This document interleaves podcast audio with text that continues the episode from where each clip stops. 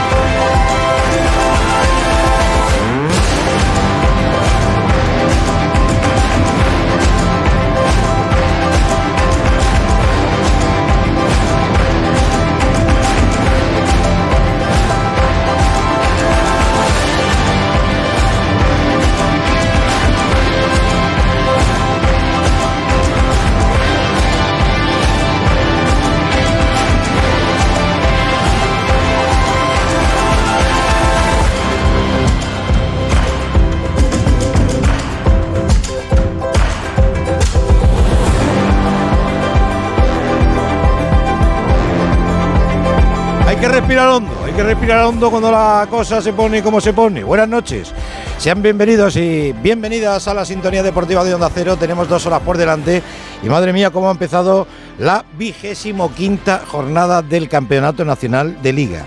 Ha empezado con goles, ha empezado con penaltis, ha empezado con polémica y todo esto donde en la tacita de plata, en Cádiz.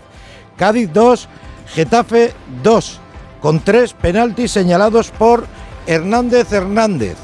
En el bar estaba hoy, es el único partido de bar esta semana, ha retornado al bar Estrada Fernández.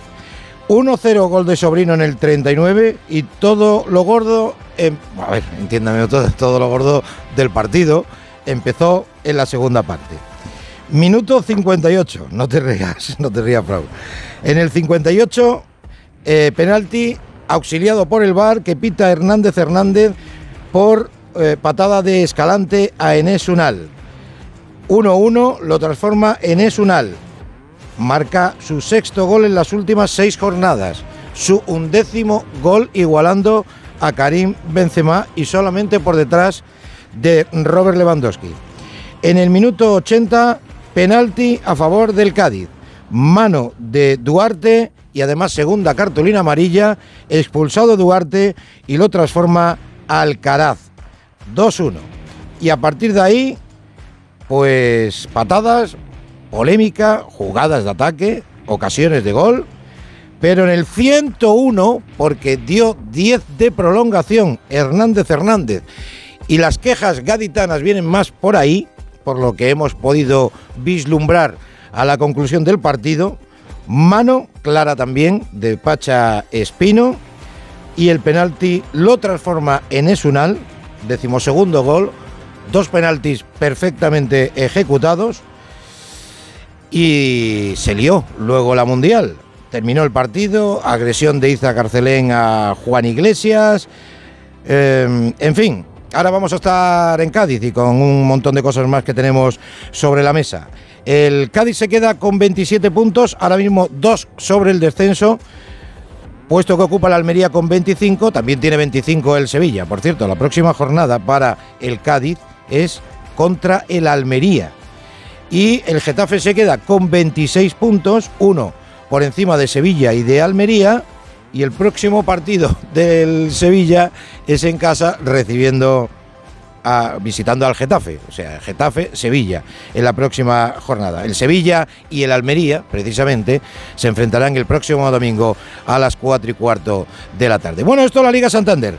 También en la segunda división, en la Liga Smartbank ha, ha habido un partido, han empatado a cero un partido para grabar en DVD y tirarlo a la basura, el Real Oviedo 0, Club Deportivo Tenerife 0. Y bueno, después han pasado cosas, ¿no? Ha pasado, por ejemplo, que eh, hay ya denuncia de la Fiscalía de Barcelona por el caso Negreira. Ya está en manos del juzgado de instrucción número uno de Barcelona. Y ojo, porque luego escucharán ustedes un, pues, un montón de, de acusaciones de la Fiscalía con respecto a este tema. El Ministerio Público acusa al ex vicepresidente del CTA, eh, Enrique Negreira, a los expresidentes Sandro Rosell y Bartomeu, a los directivos Óscar Grau y Albert Soler. Acusa además al propio club como persona jurídica por un delito continuado de corrupción en los negocios en su modalidad de fraude deportivo, administración desleal y otro de falsedad en documento mercantil. Eh, este acuerdo se basaría en que en su calidad de vicepresidente, Enrique Negril, les estoy haciendo así un, titular rápido, eh, a cambio de dinero realizase actuaciones tendentes a favorecer al Barcelona en la toma de decisiones de los árbitros.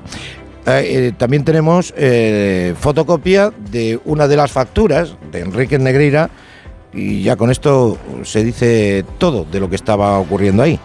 17 de junio de 2014. Grabación de partidos y visionado de selecciones de la Copa Mundial de Brasil 2014. ¿Saben ustedes a cuánto ascendió la facturita? Con IVA incluido. Por grabar partidos y visionarlos. Joder, con los visionados. 145.200 euros. Por grabarlos y visionarlos. No me digan ustedes que no nos hemos equivocado de profesión, ¿eh? porque vamos, madre mía, de amor hermoso.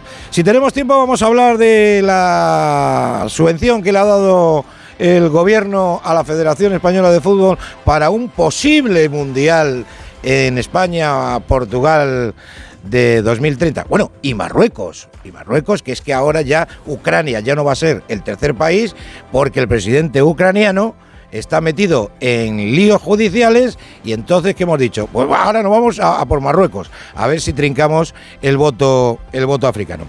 En fin, hablaremos de la previa mañana del Real Madrid que tiene que ganar sí o sí, porque si no diría prácticamente adiós a las aspiraciones liguera y recibe al otro equipo de Barcelona, al Real Club Deportivo Español. Lo va a hacer sin Karim Benzema, que está lesionado en el tobillo. Además de ese partido, imagínense, a las 9 de la noche en Mestalla, Valencia-Osasuna, con el descenso en juego para el Valencia. También el Celta Rayo Vallecano y el Elche Real Valladolid. El Elche último y el Valladolid ahí coqueteando con el descenso. Hemos tenido Euroliga, ayer ganó el Real Madrid al Valencia, hoy ha perdido el Barcelona y ha perdido Basconia. En tenis, Indian Wells, mañana debuta Carlos Alcaraz ante el australiano Kokinakis. En golf, John Rand se ha tenido que retirar por enfermedad del Players Championship. Y ya a última hora, al filo de la una, pues buscamos el, aspecto más lúdico del deporte en la sección de Tronío de la radiodifusión española, que es La Pacoteca. ¿Qué, qué es La Pacoteca? Si no, no la ha escuchado nunca, pues series de deportes, películas de deportes, documentales de deportes, bueno, y lo que surja, porque este fin de semana son los Oscars. Eh, López, Gómez, Gómez, Gómez. José Luis Gómez está en los mandos técnicos, Alberto Fernández eh, en todo, en la producción, en la realización. Ahora se pasará por aquí, que, que está emocionadísimo con el punto que ha sacado el Getafe. Así que con todo esto y un poquito más, arrancamos Radio Estadio Noche.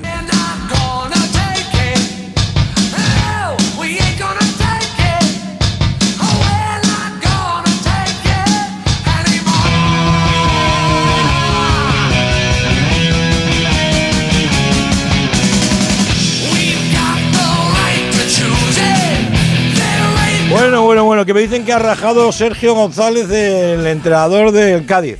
No me sorprende, sinceramente les digo. Eh, Alberto López Frau, muy buenas noches. Hola Paco, buenas noches. ¿Qué pasa, hombre? Bueno, ya los partidos por abajo vemos que ya están calentitos ¿eh? a estas alturas de temporada. Estamos en la jornada 25, ¿eh? no, no, pero es que se están jugando muchísimo. la tensión final, penaltis, el descuento. Mm. Bueno, la verdad es que hemos tenido de todo. Sí, señor. Bueno, se me ha olvidado decirles que vamos a estar en, en Inglaterra, que decía mi abuela, que en paz descanse porque eh, hay una montada con Gary Lineker tremenda. Saben ustedes, y si no lo saben se lo contamos, que el Reino Unido ha presentado un proyecto de ley contra los inmigrantes ilegales y, Gary Lineker pues dijo esto.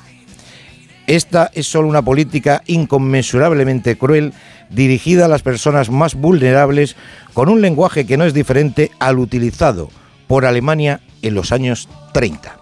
¿Qué ha pasado? Que la BBC ha recibido presiones y de momento Gary Lineker, por comparar esto con el nazismo, eh, pues, pues ¿qué le voy a contar? la han echado. De momento, de momento la han echado. Y hay una montada gorda, ¿eh? Eh, por un lado por la ley y por otro lado en el mundo del deporte por lo de Gary Lineker. Déjenme que salude también a Alejandro Romero. Buenas noches, Romerales. Buenas noches. Paco. ¿Te das cuenta cómo, cómo está el mundo, eh?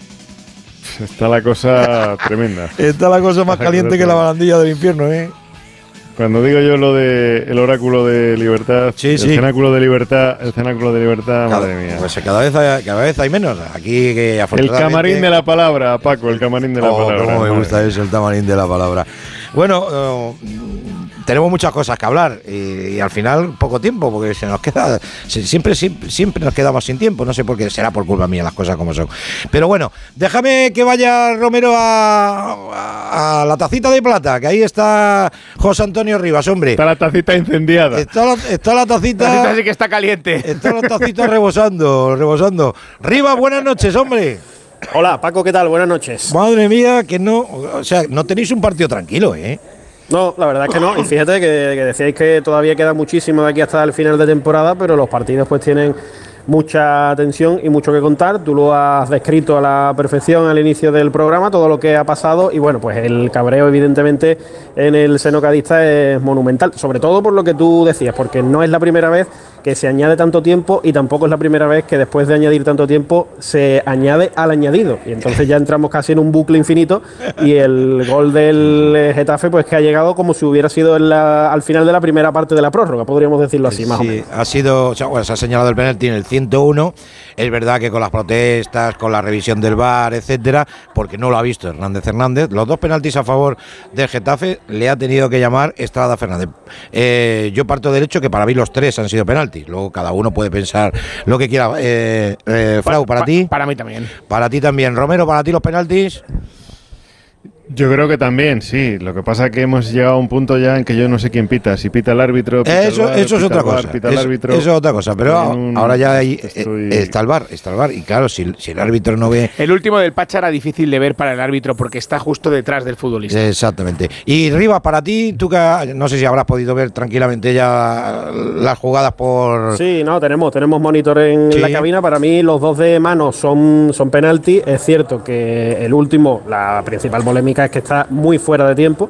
Y el primero eh, me puede parecer un poquito más dudoso y lo que sí creo es que no es penalti de VAR. Quiero decir que si no lo pita el colegiado no es un penalti para que lo llame el VAR porque no es una jugada clara y manifiesta. Pero bueno, pues en este caso Estrada, pues aparte de en, en querellas, pues estaba pendiente también del VAR. Yo lo que creo eh, es que Hernández Hernández se la come y entonces como lo ve el bar, claro, es para mí sí es jugada de bar porque es una es una patada en la rodilla de, de Nesunal y por eso precisamente está el bar, ¿no? Lo que pasa es que la actuación de Hernández Hernández hoy ha sido gloriosa, o sea, se ha comido se ha comido eh, dos, dos de los penaltis Oye, porque la mano día- y el otro día en el Barcelona-Valencia, ¿qué pasó con el VAR? pues nada, que no considero oportuno eh, Ah, señalar el vale, penalti. O sea, el otro día no interviene y hoy sí interviene. Eh, claro, es que hoy exactamente. es muy fácil intervenir. Ahí. Hoy es muy Es fácil intervenir porque es el Cádiz jugada- y es el Getafe. Eso. Claro, es que la jugada es muy, muy parecida vale. a la que estáis diciendo ¿eh? del otro día, porque es una jugada en la que no se ve claro en directo si toca balón primero o toca futbolista. Y la jugada hoy de, de- de Escalante, pues es más o menos igual, pero hoy pues sí decide intervenir. Bueno, eh, me imagino que está la gente muy cabreada. Mira, eh, me dice me dice Alberto, porque la- ha sido muy rápida y fugaz la rueda de prensa de, de- de Sergio, pero gracias a las tecnologías la van a poder escuchar ustedes. Ambos equipos buscando el triunfo. Sí, sí, lo primero, si hablo un poco rápido o acelerado, es que estoy bastante, bastante cabreado, ¿eh? Bastante cabreado. Tú lo has dicho más o menos muy, bastante bien, ¿no? Creo que la primera parte salimos bien, entendíamos que el partido requería que el que tuviera los- por pequeños detalles iba a ir, ¿no? Por pequeños matices iba a ir, que, era importante sobre todo estar sólidos en defensa, ser expeditivos, sen- sencillez en parcela defensiva y luego tener, y tener la- las ocasiones para llevar la pelota, ¿no? Sí que creo que hasta el minuto 15-20 estuvimos bien. Del 20 al 38 yo creo que la fase donde ellos están un poco más cómodos en el campo, nosotros nos cuesta un poquito más porque a través de esa segunda jugada la cogemos, pero nos cuesta combinar dos, tres pases, eh, nos sentimos algo incómodos, el gol nos da alas y acabamos yo creo que mucho mejor que ellos, ¿no?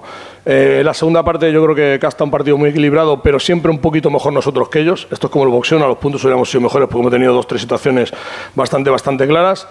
Y, deportivamente lo que quiero comentar y enfatizar es el partido de los chicos, ¿no? Creo que se pueden ir a casa muy orgullosos, con la cabeza muy alta. Creo que la gente está muy orgullosa de ellos. Si un factor externo que para ti no lo puedes controlar, se nos ha, se nos ha ido el partido por un factor externo, que contra eso no puedes pelear, ¿no? Bastante, bastante cabreado por, por, bueno, por la situación, por todo, porque nosotros nos jugamos la vida. Al final decían los chicos en el vestuario, eh, se desfondan, se, se, se, matan, eh, se dejan la vida y, y, luego alguna persona externa pues hace que realmente se vaya todo al traste, ¿no? Bueno, eh, poco más que añadir. Eh, hola Sergio, muy buena para, para que puedas explicar y, y, desahogar, entre comillas, un poquito el, el cabreo. Eh, para que puedas cabrean eh, los penaltis, que llegue fuera no, de tiempo. No, tengo, no, no, voy a hablar de los árbitros, me permitiréis. Estoy tan cabreado que no puedo hablar de ellos. Si hablar, si hablar del árbitro me sancionarían. Prefiero no hablar. Prefiero que otros habléis, lo, lo hagáis la crónica, porque estoy bastante, bastante cabreado. A nosotros, eh, por reglamento, parece que son 10 minutos todos los partidos. Es una sensación de, de, de, de, frustración, una sensación. O sea, no somos un equipo que hayamos perdido el tiempo para el partido y no creo que haya, se hayan sumado 10 minutos. Aparte de eso, bueno que no quiero, no me quiero calentar, me quiero centrar, enfatizar y priorizar lo que ha sido lo deportivo, que en lo deportivo creo que hemos hecho más que suficiente para llevarnos el partido, para llevarnos la victoria ante un Getafe muy difícil, ante un Getafe con muy buenos futbolistas, con un gran entrenador y creo que, bueno, que hemos hecho un bueno, gran partido. Que... Pues son las, las razones, las quejas, eh, yo no, no En sé. lo futbolístico creo que se equivoca, Paco. Yo, el yo, Getafe a mí en la segunda parte me ha parecido mejor que el Cádiz. Yo solamente eh, estaba así reflexionando, viendo, pues hay mucha gente que a lo mejor solamente mira las estadísticas, nosotros afortunadamente hemos podido ver el partido, pero hay, hay, a veces que las estadísticas como el algodón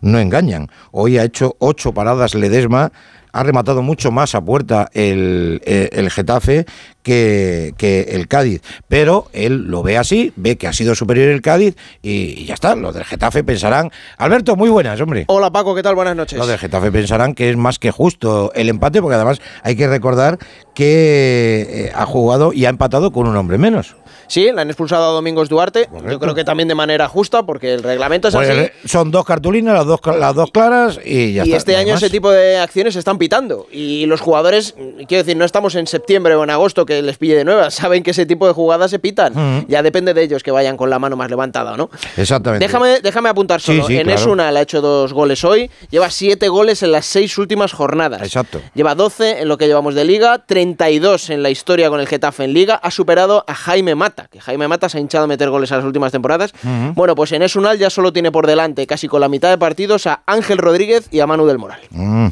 Bueno, Rivas, eh, te dejo la última, la última intervención del partido. Solamente ya he recordado que el próximo partido, por si acaso queríais algo tranquilito, eh, eh, Almería-Cádiz. Sí, sí, sí, y todavía es lo que le queda por delante al sí, Cádiz sí. aquí al final de bueno, la temporada. A todos, simplemente, a, a todos, sí, a todos. Simplemente como detalle que al final sí. del, del, partido, pues en esa tangana final que ha habido, eh, ha expulsado el colegiado a Iza, a Iza Carcelén y al entrenador de portero del Cádiz, a Lolo Bocardo. Entonces, pues bueno, eh, a ver también lo que pone en el acta, porque vamos a ver si el Cádiz pues pierde a su lateral derecho titular, que aparte pues está en un muy buen estado de forma uh, para más de un partido, habrá que verlo. Estaremos pendientes de, de ello. José, tienes los micrófonos abiertos si hay alguna alguna novedad importante, eh, nos pides paso y, y para adelante, como los de Alicante. Muy bien, un abrazo para todos. Un abrazo, Rivas, un abrazo, un abrazo. Bueno, es verdad, eh, lo que decías, Romero, al final el problema es que ves unas jugadas un día y ves otra y, y que la gente, pues, por lo normal, normal Confunde. Que, que, que, se, que se cabree porque ve que nunca tienen los árbitros el mismo rigor y las mismas decisiones en jugadas prácticamente iguales. Y ese es el gran problema. El problema no es el VAR, porque creo que el arma, el VAR es un, es un utensilio Una más que bueno. El problema es cómo se maneja y cuáles son los criterios. Ese es mi punto de vista. Sí, yo es que estoy, estamos en lo de siempre, Paco. Yo vuelvo a decir lo de lo de todos los fines de semana y todas las jornadas, que es que es muy fácil. Pitar al Cádiz Getafe es muy fácil y mañana pitar al Elche Valladolid va a ser fácil y al Celta Rayo va a ser fácil porque ahí los árbitros se atreven, los árbitros y el Bar se atreve. Pero claro, luego llega un partido trascendente y, definitivo eh, con un grande como es el Barça o como es el Madrid otro día. Pero el otro día, por ejemplo, en el partido del Barça. Eh, con, el Valencia y, y el, el, el, el, VAR no interviene. O sea, eh, y hay una acción tan clara como las de hoy, en las que hoy sí el VAR interviene, afortunadamente interviene y aplica la justicia y el reglamento a, pies juntillas, y otras veces no, no interviene. Entonces, al final, yo no sé realmente quién es el que pita, si pita el VAR si pita el árbitro, si la autoridad máxima es del árbitro, si la autoridad máxima es del bar, depende de quién esté el bar, depende de quién Claro. esté en el. Pues mira, mira, Claro, maña- llega un- mañana llega un fin de semana como este, Sí. llega un fin de semana como este, que juega el, el Cádiz con el Getafe, Sí. que mañana juega el Elche con el Valladolid, o juega el Celta con el Rayo, Sí, o juega el Valencia Y- con el Osasuna. y el- el domingo el o- Sevilla o- Almería. O tienes un Sevilla Alme- o tienes un Sevilla Almería, y entonces, claro, te- es que te estás jugando las habichuelas, te estás jugando la vida para permanecer en primera división. Que sí, que sí, que sí. Que te, Pero claro, que te iba a decir que, mira, la gente Jai- está Jaime hasta llega y, Sí. y está incendiado y, hoy- y hoy está, hoy está Cádiz incendiado, claro, normal, sí. normal, está A ver, incendiado a ver. porque, porque hoy sí, pero otros días no. Ya, y hoy bueno, a, a nosotros, lo que pasa nosotros que es nos verdad. hacen un añadido. Entonces yo entiendo que Sergio esté como está, claro. Yo Sí, yo puedo entender, Romero, a, a Sergio, pero ha habido partidos en los que el Cádiz ha sido beneficiado y yo he echado en falta a, a Sergio de decir, hombre, pues hoy hemos tenido suerte nosotros Nah, con el no colegiado. lo va a hacer nunca, claro, pero ahí es donde a uno le das la cre- uno donde se gana la Lo hemos visto credibilidad. con Pellegrini hace poco. Exacto. Que se quejó de aspas y cuando lo hizo un jugador suyo no salió a reclamar. Exacto. Y luego otra reflexión es que el fútbol está cambiando. Porque no- es- estos penaltis antes no se pitaban. Claro. Y luego lo que nos podrá gustar más o menos o no el cambio, pero es que ya, ya es un hecho que Sí. el fútbol está y cambiando. y luego os le quería decir a, a Romero, el del bar el otro día en el Camp Nou era Jaime Latre. Jaime Latre esta semana tiene otros dos, querido Alejandro. Como premio le han dado mañana el Bernabéu y el domingo el Villarreal Betis. ¿eh? Esa es la historia. Esa es la historia. El mamazo permanente. El mamazo permanente. que sí. ¿Entiendes? Que Y ya está, y no hay más.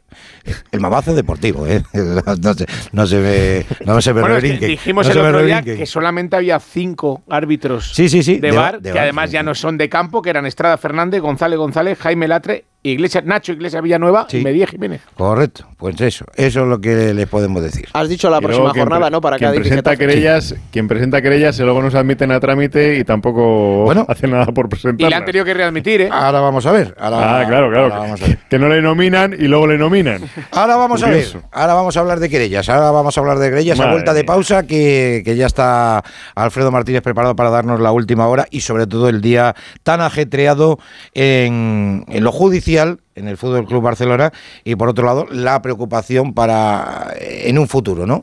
De lo que pudiera pasar con, con sobre todo con la UEFA, que la UEFA no tiene nada que ver con la Liga española. En cualquier caso, en tres minutitos hablamos con Alfredo Martínez. Radio Estadio Noche. Paco Reyes. Iluminaba bajo el sonido de una melodía lejana. Radio Estadio Noche. Paco La Reyes.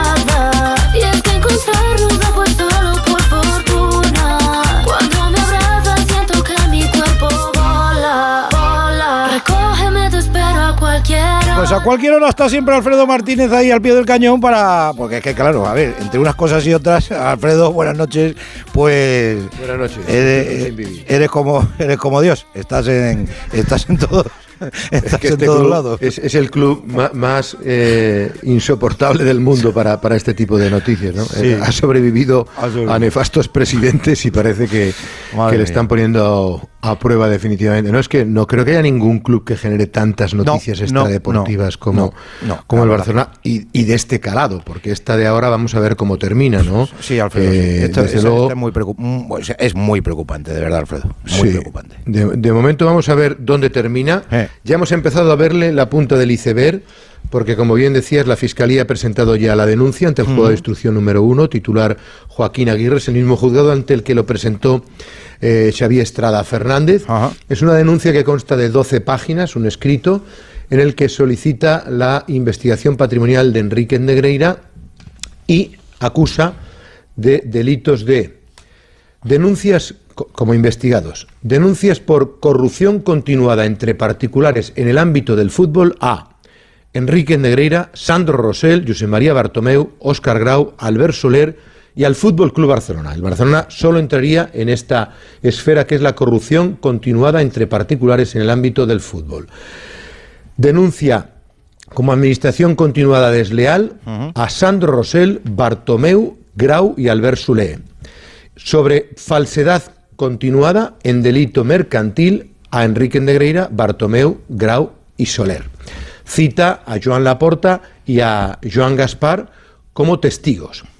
Hay un primer párrafo tremebundo que dice, el Barcelona tuvo un acuerdo verbal estrictamente confidencial con el denunciado Enrique Negreira para que, aprovechando su condición de vicepresidente del Comité Técnico de Árbitros, realizase actuaciones a favor del club azulgrana a cambio de dinero con la intención de influir en la toma de decisiones de los árbitros y de este modo en los resultados deportivos de la entidad. ese es, ya apunta eh, claramente, ese es muy duro, sí. eh, claro, ya, ya apunta claramente a que aquí no hay un pago excesivo, sino lo que hay es un intento de vulnerar el resultado. Ese es terrible. Árbitros cuya designación para cada partido de las competiciones españolas en ámbito estatal y profesional se llevaron a cabo en el seno del Comité Técnico de Árbitros, eh, encargado además de, las, eh, de los ascensos y las internacionalidades. Lo dice en los que participa el denunciado para los ascensos y descensos de categoría de los árbitros, como de la posición de candidatos a árbitros internacionales. Dice que la respuesta del Barcelona tras la investigación de la agencia tributaria sobre el IVA de Enrique Negreira eh, traspasarle las facturas y contratos de prestación de servicios que identificasen a los profesionales que lo desarrollaban, los eh, juicios de copias de vídeos e informes, el Barcelona dijo que no encontraron la documentación requerida. Las facturas no se correspondían con las prestaciones de servicios por parte de la empresa. Os recuerdo que aquí fue cuando coincidió que Tusquets era presidente interino y, se lo comió y le llaman y le dicen, oye, eh, que aquí la agencia tributaria dice que tenemos que justificar y tal y que cual. Dice, oye, que aquí no hay ningún contrato. Claro. Y, y le- y- y- y con- y hay una frase que dice, ¿qué? ¿Nos hacemos los longuis? ¿Nos hacemos los locos? ¿Nos hacemos...?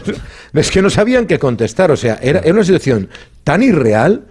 Eh, dice que el motivo que llevó a poner fin a, las, eh, a los pagos en julio del 2018 no fue otro que Negreira ya había sido relevado de la vicepresidencia del órgano en mayo de ese año, apenas dos meses antes de los últimos desembolsos. Del 2014 al 2015 había recibido 1,2 millones y del 2016 al 2018 1,6. En total 2,9 millones de euros.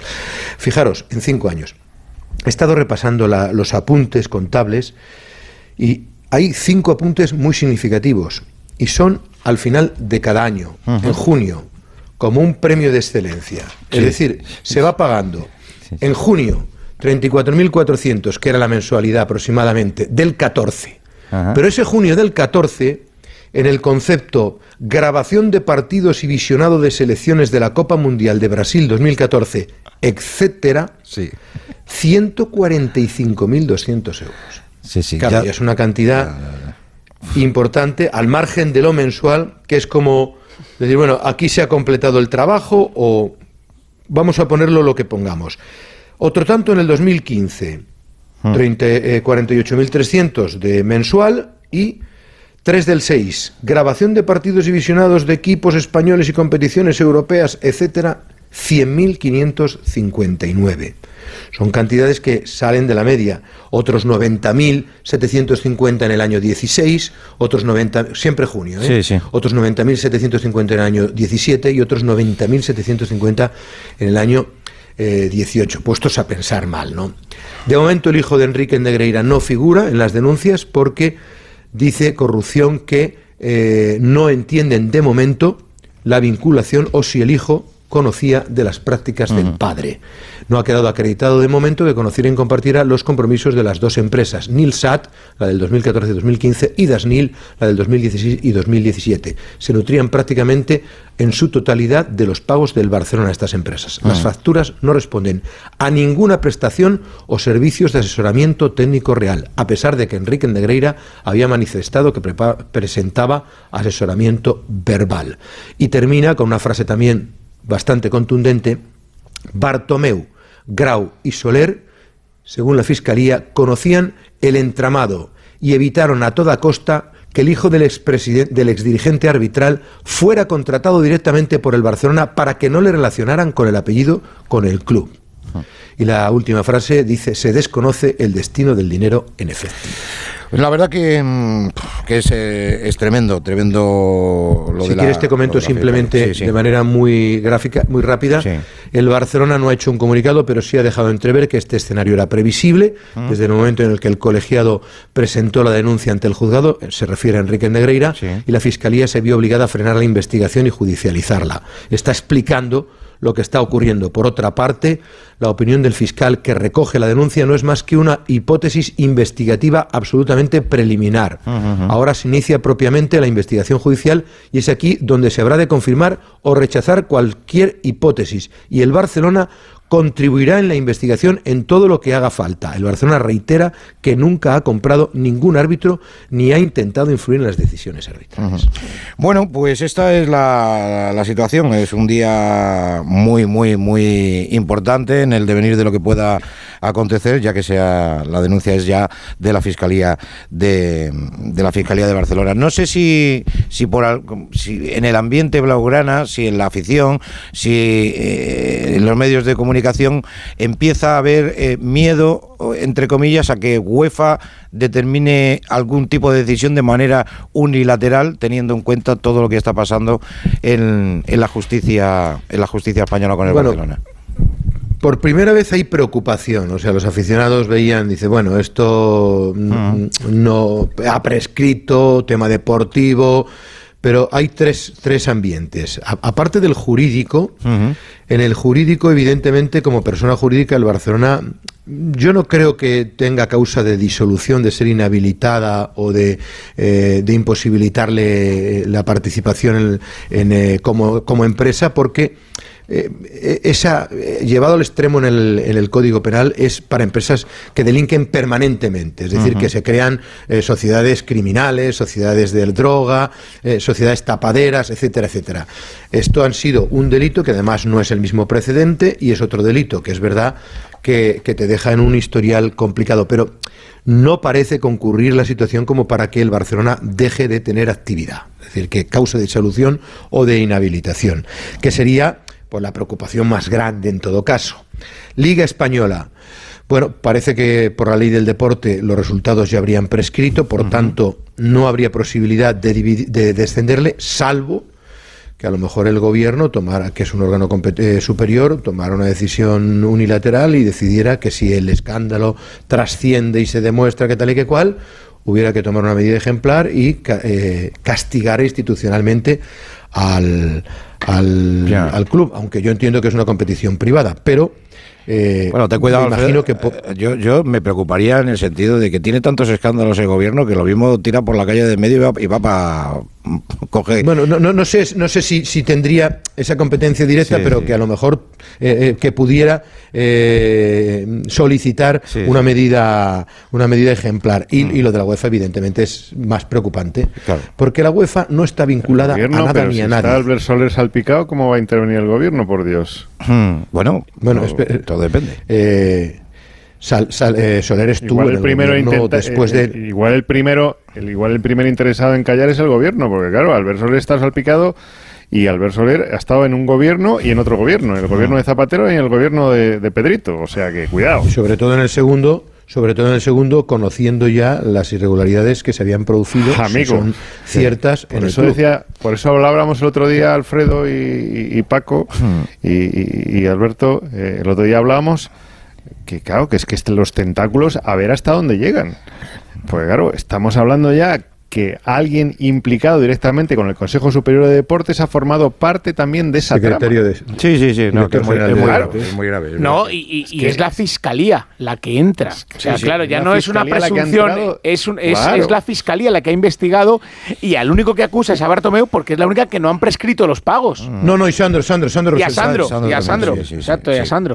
Sí, en- bueno, bueno, el tema es lo de. Porque lo son- lo de y, la- y- y el tema de la UEFA que, que- que- que completaba este capítulo, eh, eh, como como os digo, la UEFA va por libre. No necesita eh, que nadie le diga que ha habido condena o que ha prescrito o que ha dejado de prescribir. La UEFA entiende que en cuanto que haya indicios de que se han intentado Mm. manipular los resultados de las competiciones, si ella quiere, tiene potestad para no invitarte en la competición del año siguiente. Y Eso no sé si sería prematuro este año porque el juicio está todavía pendiente, pero como te digo, como ellos no se atienen a una sentencia condenatoria o una prescripción en el tiempo, por tanto podría pender sobre el Barcelona, que no tiene muy buena relación con la UEFA, una posible no participación en Europa el, el año que viene, lo cual no sé si dispararía la, la Superliga, aunque ahora, ahora el Barça... No está, no está la cosa para Superliga ahora mismo, ¿eh, Alfredo. Superliga. No está la cosa para. Digo, eh, creo yo que no está la cosa para. Digo, por, por levantar un poco el Sí, ánimo sí, de la gente, sí que no recibe más que malas Eso sí verdad, eso sí es verdad. Bueno, Alfredo, pues nada, que en lo deportivo va a regresar lo- Lewandowski, ¿no?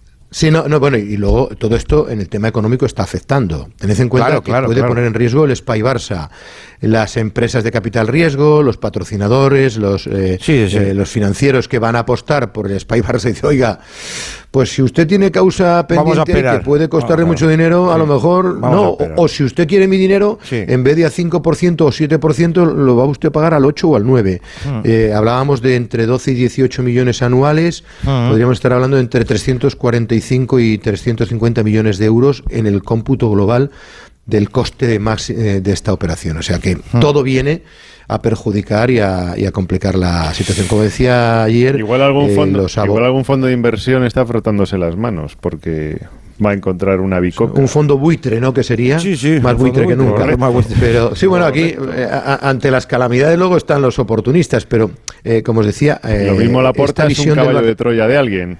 Nunca No, se sabe. No creo, no, no creo, no creo. Eso- yo eso, lo- yo eso sí que no lo- no lo lo, que es- contemplo. Hombre, eh, si algo ha demostrado la porta es el barcelonista a muerte, ¿no? Mm. Y, y luego eh, está el, el- No, si no hace falta ser barcelonista. No, vamos. hace falta querer ganar dinero. No, que el enemigo lo tiene que hacer. No, pero vamos a una cosa. Que el Barça haya sobrevivido a, a estas ineptitudes, a estas negligencias, a estas irregularidades, cuando se confirmen todas y cada una. Pero aunque solo sea por estos pagos. Pero luego, ¿dónde está el compliance? ¿Dónde están las auditorías? ¿Dónde están los Ernest Young, los eh, Pricewaterhouse? No digo que sean estos, pero los prestigiosísimos todos los años. Auditado. Sí, sí, tienes razón, cuántos, claro. Asamblea. eh, y el CEO de la entidad. Usted va avisando todos los documentos y dice, bueno, eh, 150.000 euros por vídeos de Brasil, de no sé qué, no sé cuántos, y le está racaneando a un futbolista eh, 50.000, 500.000 euros y, y se le puede ir... Bueno, el Barcelona no fichó a Marco Asensio por, por 3 millones y medio de euros. Y están pagando estas cantidades. Es que si luego empiezas a, a- a ver, y como esto, el Barça Gate, y, y al final llegas a las asambleas, te presentan unos números maravillosos. Este año superávit de 7 millones, este año superávit de 8 y medio, este año solo 2. Pero al final la deuda es de miles de millones. ¿Cómo se, cómo se explica todo eso? Es una vergüenza permanente y un engaño permanente por parte de todos los dirigentes. Te decía que se me había ido el santo al cielo, que a Laporta le han, le han recomendado no hablar. Primero porque la semana que viene es eh, la semana del Real Madrid y porque, claro, esto ya va muy en serio y todo lo que diga en rueda de prensa... eh, le, le puede ser utilizado en su contra. Si, si dice blanco y luego en el juicio, oye, y otra cosa es que los presidentes tienen que ir todos a una. Sí, es que si, si Gaspar, Rosell, Bartomeu y Laporta no se ponen de acuerdo a la hora de testificar, tienen un serio problema. Y el Barça tiene otro serio problema. Va a ser, eso tampoco es tan fácil, ¿eh? Poner de acuerdo a tanta gente que no. que, mm, Bueno, la- bueno. No, no, que luego la. En esta tesitura están, Sí, ya, están ya. tan necesitados unos de otros. Pero que- se te puede olvidar eh, que el problema de los mentirosos Sí, bueno, es que se les olvidan las mentiras que sueltan. Entonces, eh, si Mira, de momento Gaspar ya hizo algunas declaraciones que, Claro, que fíjate, no- Que, que se pueden utilizar en su contra en algún momento. O sea, Sí, si, sí, si sí. tú tiras por, por blanco ya no puedes tirar luego por Correcto, negro. exactamente, Porque, por oiga, eso. no dijo usted en aquella emisora que usted no sé qué y tal y que cual. No, yo lo dije por defender a mi Barça y yo en las radios miento y tal y no pasa nada. Y a Gaspar le da lo mismo. Pero Sí. bueno. Bueno, Alfredo. Que en que- el capítulo deportivo, que. Lewandowski estará en condiciones, que será titular. Mañana te cuento que habrá entrenamiento y vamos a ver por qué Dembélé no llega ni al Madrid y Pedri intentará llegar al Real Madrid, pero no a, a Bilbao. Un abrazo a todos. Un Buenas abrazo, gracias Alfredo. A vuelta de pausa ya hablamos de lo deportivo, porque mañana el Barcelona también va a estar muy pendiente de lo que pase en el partido de las 2 de la tarde. Sí, a las 2 de la tarde, a la hora de comer, en el Bernabéu, Real Madrid, Real Club Deportivo Español. Radio Estadio Noche. Paco Reyes. Noche ochentera, Radio Estadio Noche. Paco Reyes. La noche ochentera, sí señor. Qué bonitos tiempos, qué bonitos años. Cuánto los echo de menos, de verdad. Y si ustedes no los han vivido, pues mala suerte. Lo siento por ustedes. Ya me hubiera los- gustado a mí. Los 80 y los 90, tela marinera. Que creo que queríais hacer alguna puntualización o, o- o Sí, algo del, tema lo- lo de- decía- de, Negreira lo antes de saludar a Fernando Burgos. Yo estoy de acuerdo, lo decía Alfredo. Seguro que a la porta le han recomendado no hablar, pero cada minuto que pasa sin hablar, pues Mm. eh, el desprestigio del Barcelona para mí sube más. todavía. Exactamente, en eso tienes razón. Eh, Romero, ¿se te queda algo? Dime, Paco. No, que si quieres apuntar algo más o, o hablamos de fútbol. No, eh, ya he dicho bastante. Mm, no, no, sí, has dicho, que- has dicho mucho, sí. Yo, yo sí que quería, que- yo sí que quería decir Es un Paco, tema que salpica, que salpica ya no solamente al Barça, sino también a la política, porque Sí, sí. el tema de Soler es muy grave. Sí, a mí sí me lo Eh, parece también, sí. Además, solo tenéis que ver ahora dónde está Soler y quién la ha contratado. Sí.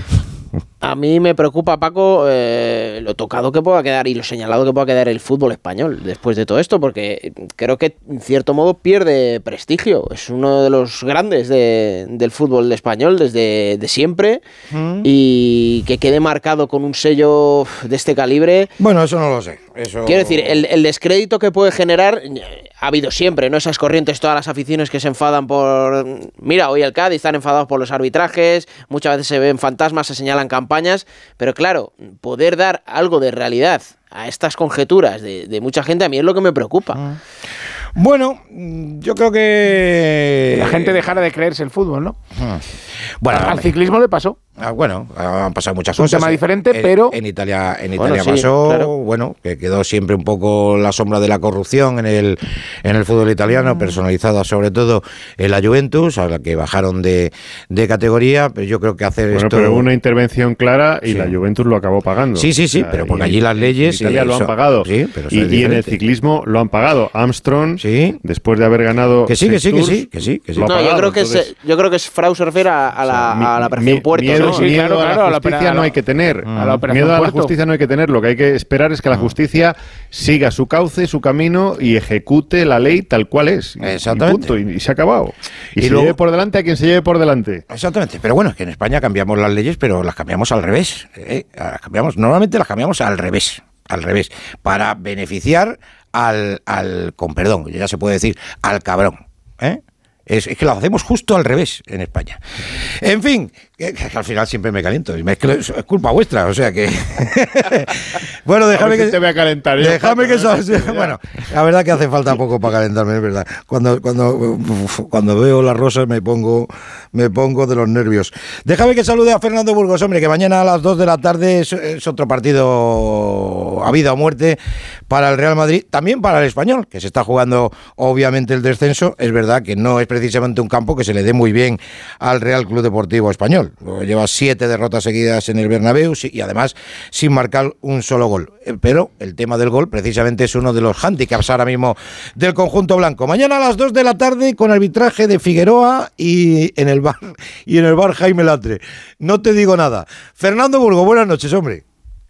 Buenas noches a todos. Bueno, no está, no está nada mal el panorama, ¿eh? Dos de la tarde, Figueroa como árbitro, Latre que viene de- del Camp Nou, eh, de, de comerse el penalti a favor de la Valencia en el bar, sin, sin Benzema. O sea, alicientes no, no te van a faltar mañana.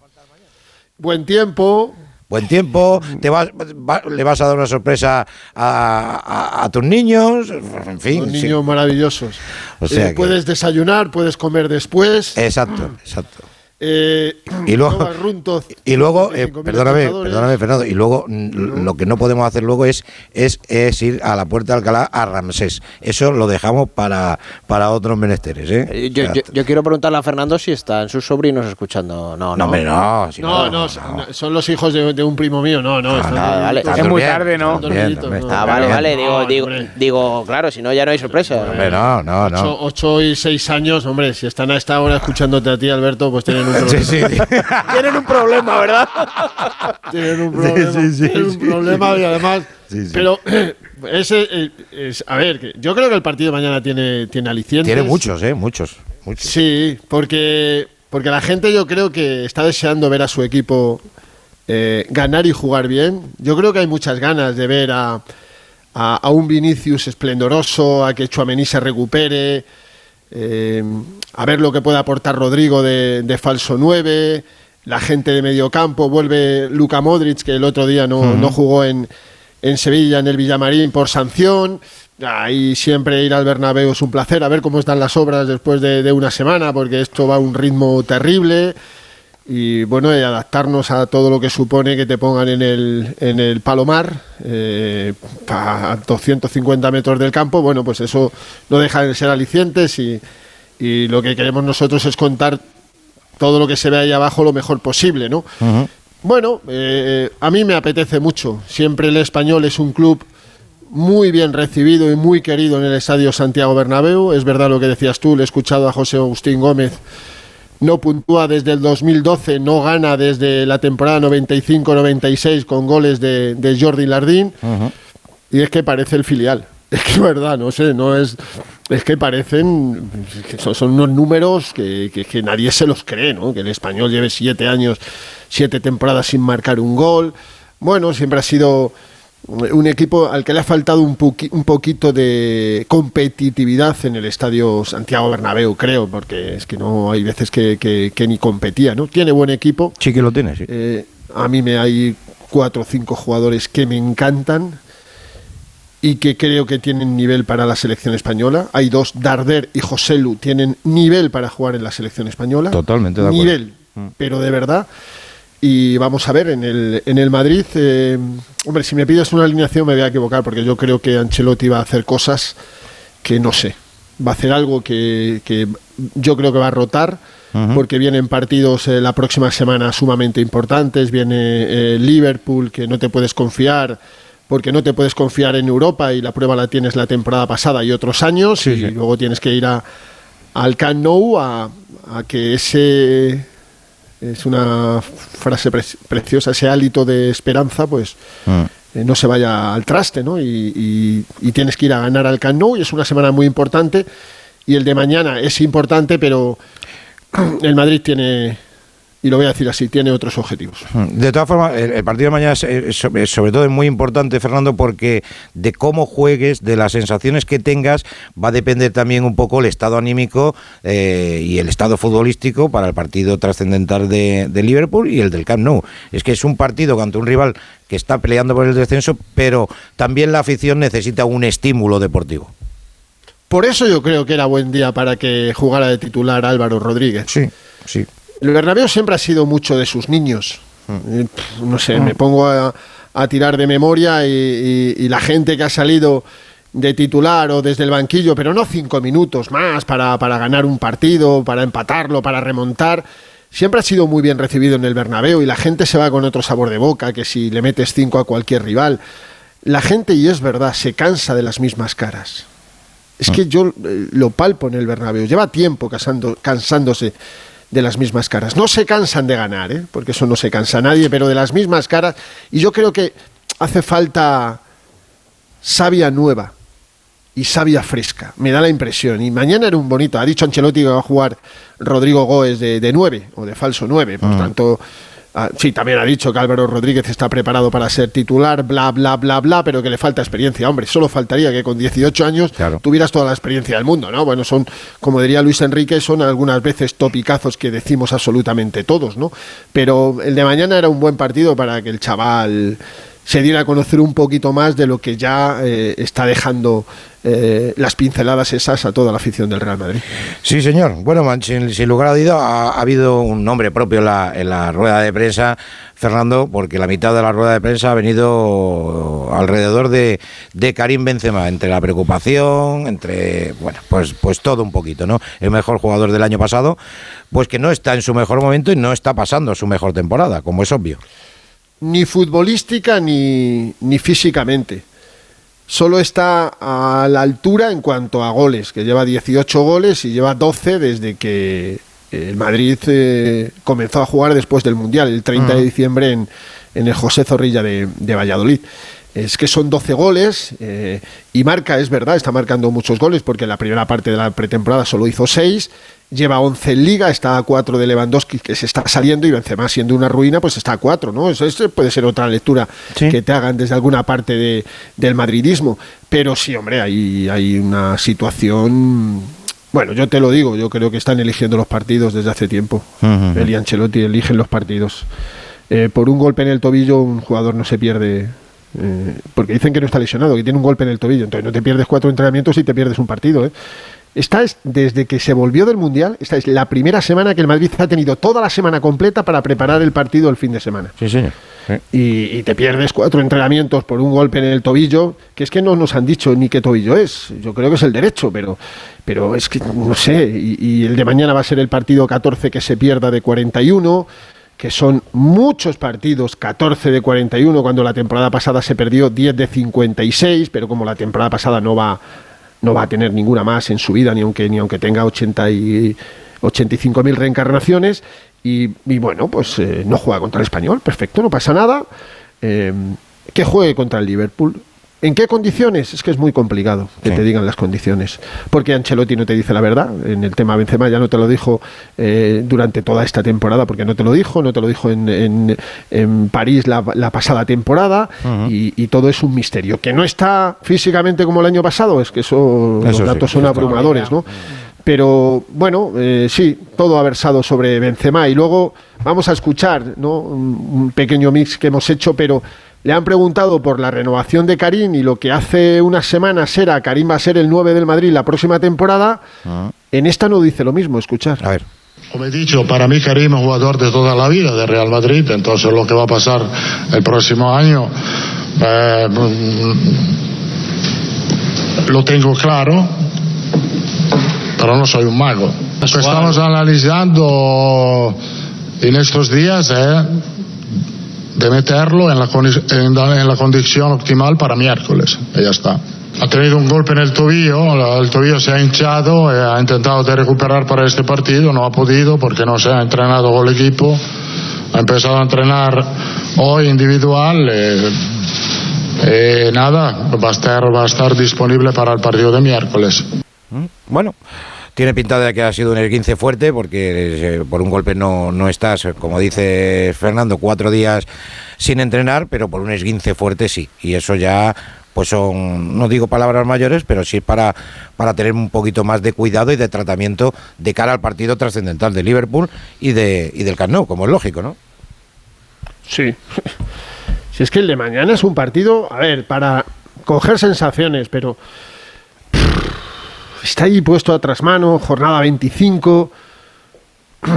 Es que el Madrid está a otras cosas, os lo digo en serio. Ya, lo que pasa es que El Madrid- mañana no se puede permitir un, un traspié. O porque sí, o sí, Paco, o sí, ¿qué más da? Si esto está muy difícil. Es- Hombre, es verdad que el está Madrid difícil, está, sí, que está a otras cosas, Paco, que está pues al miércoles, a como se dice vulgarmente y no nos están escuchando los niños, a no cagarla, porque sería una... Sí, sí, y, no, sí. y- y a, y a- y a meterte en, en- en cuartos y, al sorteo y ya está. Y, y la situación es la que es. Y si puedes competir como competiste el año pasado en Europa y, y te acercas a, a la 15, pues imagínate las risas que pueden ser, ¿no?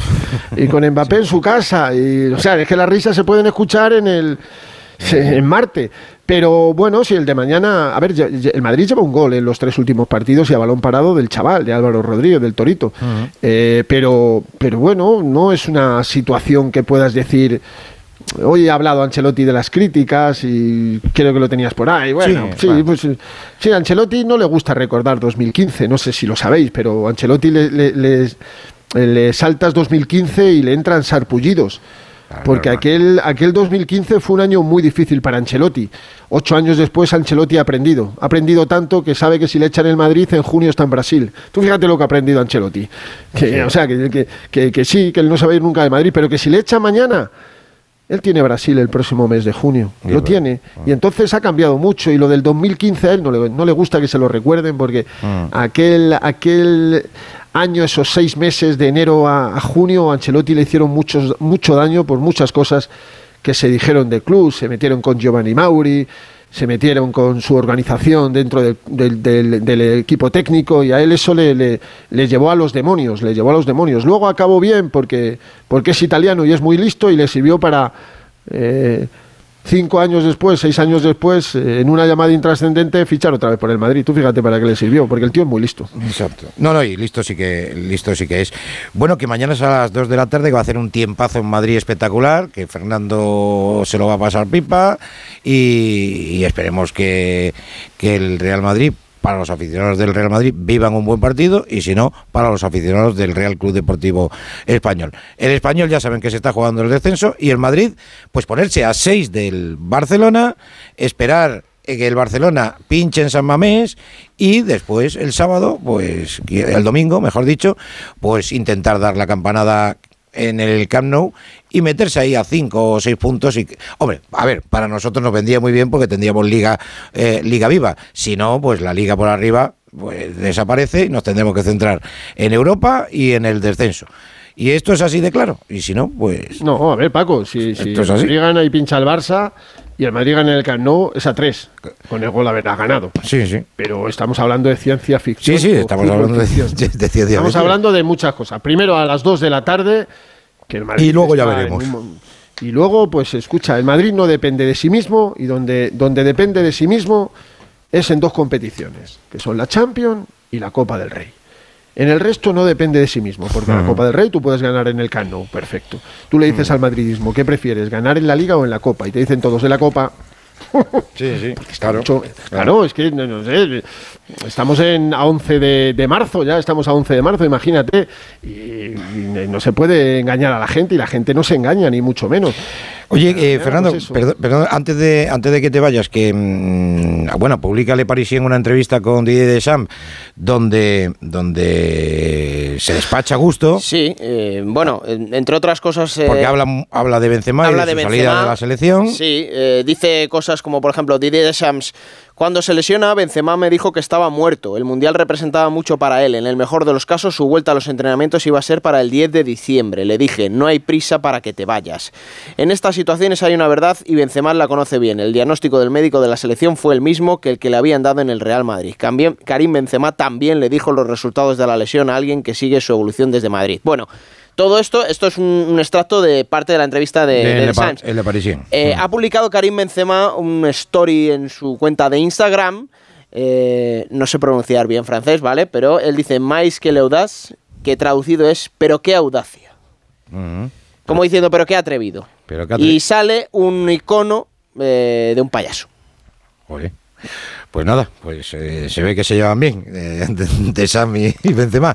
Bueno, es una vuelta de tuerca más y no sé si tendría ya necesidad de Sam, hombre, sobre todo por, por- en recuerdo al presidente, el expresidente de la Federación Francesa, Legret. Mm, ah, Pero en fin, que haga lo que le dé la gana de Sam. No, no, pero es que, es que la, la historia en Instagram Sí, está puesto sobre las declaraciones de Desan. sí, sí, sí, por eso, por O eso. sea, es- son hace, eh, es que Benzema lo ha puesto hace 40 minutos. Hmm.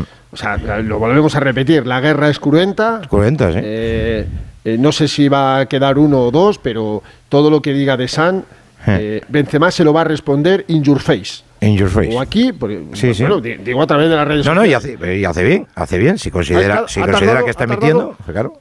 Ha tardado minutos en responder a, a Eh. De San con la cara esa de. Pero Ah. qué audacia, ¿no? Y con la cara de, de- de un payaso. Es que se Hmm. lo va a responder todo. Ahora, entre uno y otro, bueno, pues que. Cada uno que elija crea el quien que tenga que, Correcto. que creer, pero creo que los dos salieron perdiendo. Francia porque no fue campeona del mundo y porque Benzema ha dicho a la selección francesa adiós por la puerta de atrás. Estoy totalmente de acuerdo, querido Fernando. Bueno, eh, mañana a las 2 de la tarde, que Dios os coja confesados, con Figueroa y con, y con Latre. No digo nada. Es que no, te lo digo en serio, no, no, no les pongo cara. No, pues, pues mejor, no se la, no se la ponga.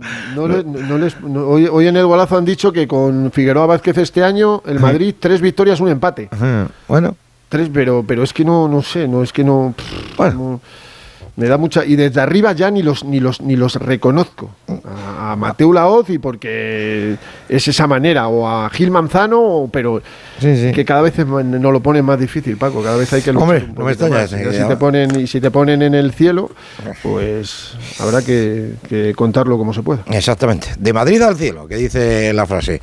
Un abrazo, que descanse, Fernando. Otro para todos, buenas Para- noches. y Adiós. descansar vosotros también. Un abrazo.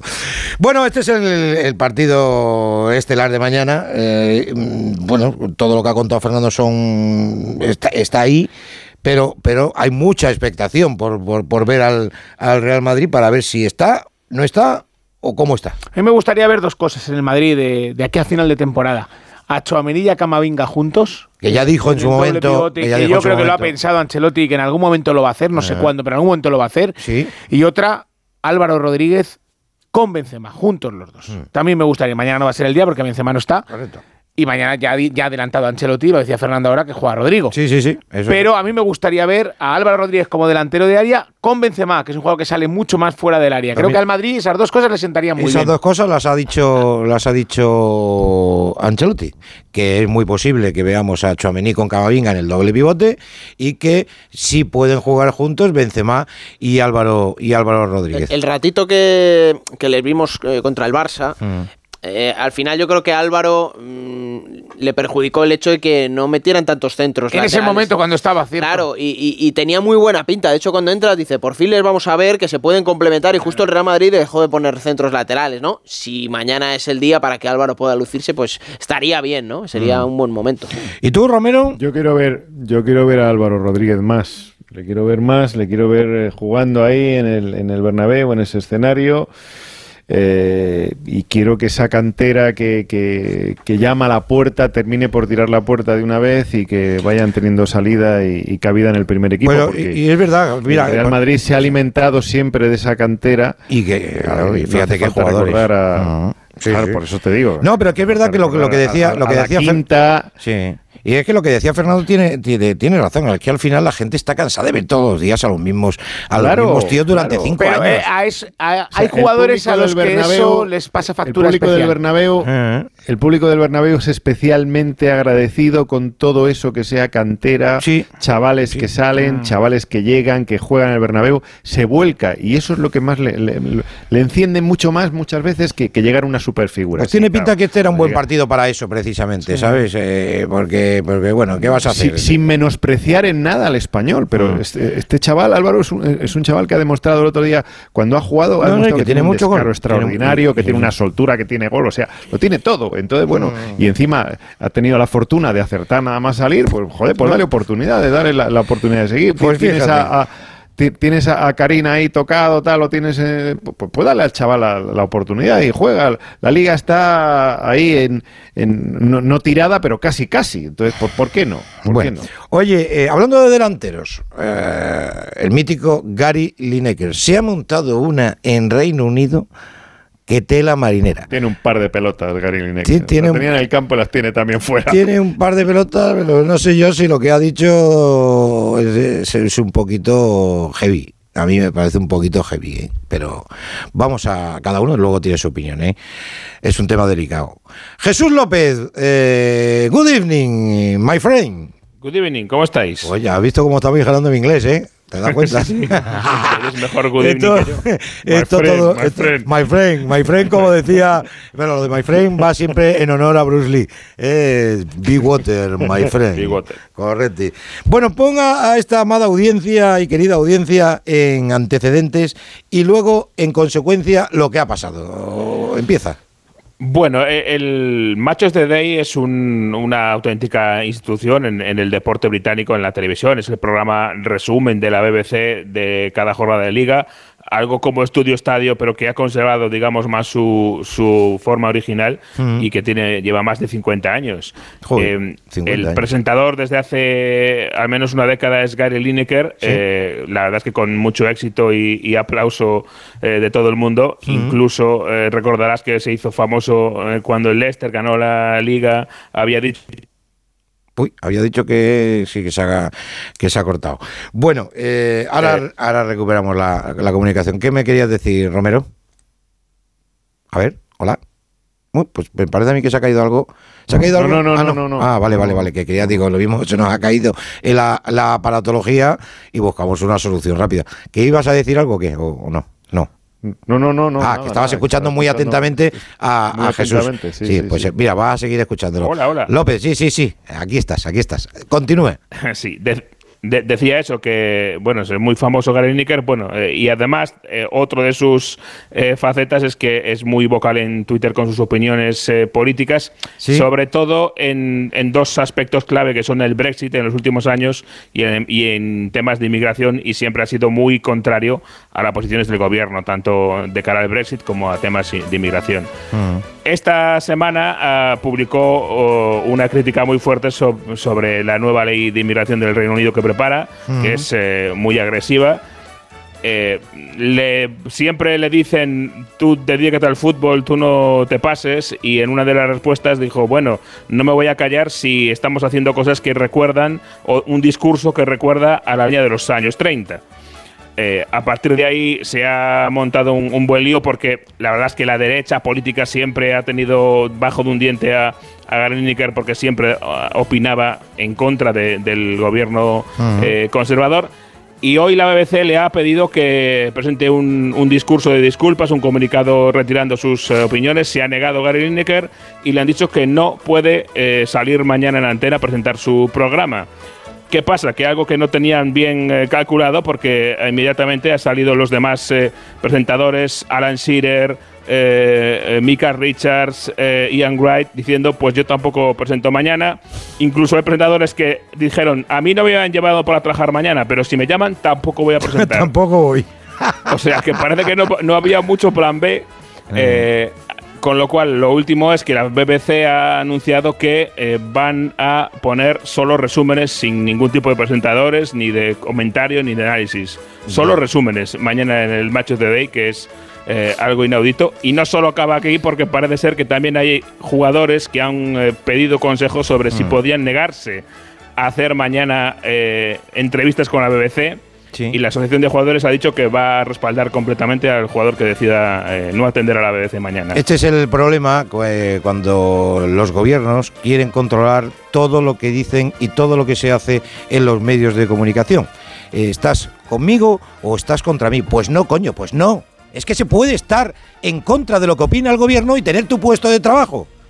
Y este es el problema, que yo no estoy de acuerdo en la comparación que ha hecho Gary Lineker, porque trasladar todo la política de inmigración, que me he ocupado en, en- en leer lo que es el, el- el proyecto de ley, que es duro, sí, claro que es duro. También la inmigración ahora mismo es un problema de tela marinera en muchos países, incluido España, ¿eh?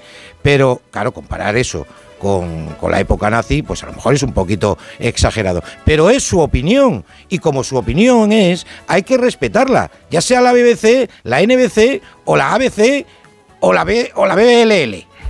¿Eh? Además, Paco, hay, hay una cosa eh, que es eh, tremendamente irónica, porque se habla de que Gary Lineker tiene que ser más imparcial para estar en la BBC, pero hay un escándalo ahora porque el nuevo presidente de la BBC, eh, nombrado hace poco por el Partido Conservador, Mm. es un enorme donante de dinero al Partido Conservador. Claro. Y, y incluido eh, a Boris Johnson personalmente, con lo cual, claro, hablamos de, de imparcialidad cuando desde arriba eh, hay un, un vínculo claro. Y, di- y dicho, dicho sea de paso, que, que- que el primer ministro, el, eh, Rishi Sunak, a mí no, o sea, no me gusta absolutamente nada.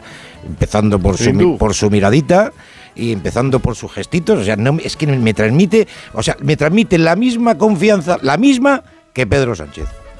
La misma. Bueno, me transmiten más que Pedro Sánchez, sinceramente, porque, porque allí me da igual lo que haga, ¿no?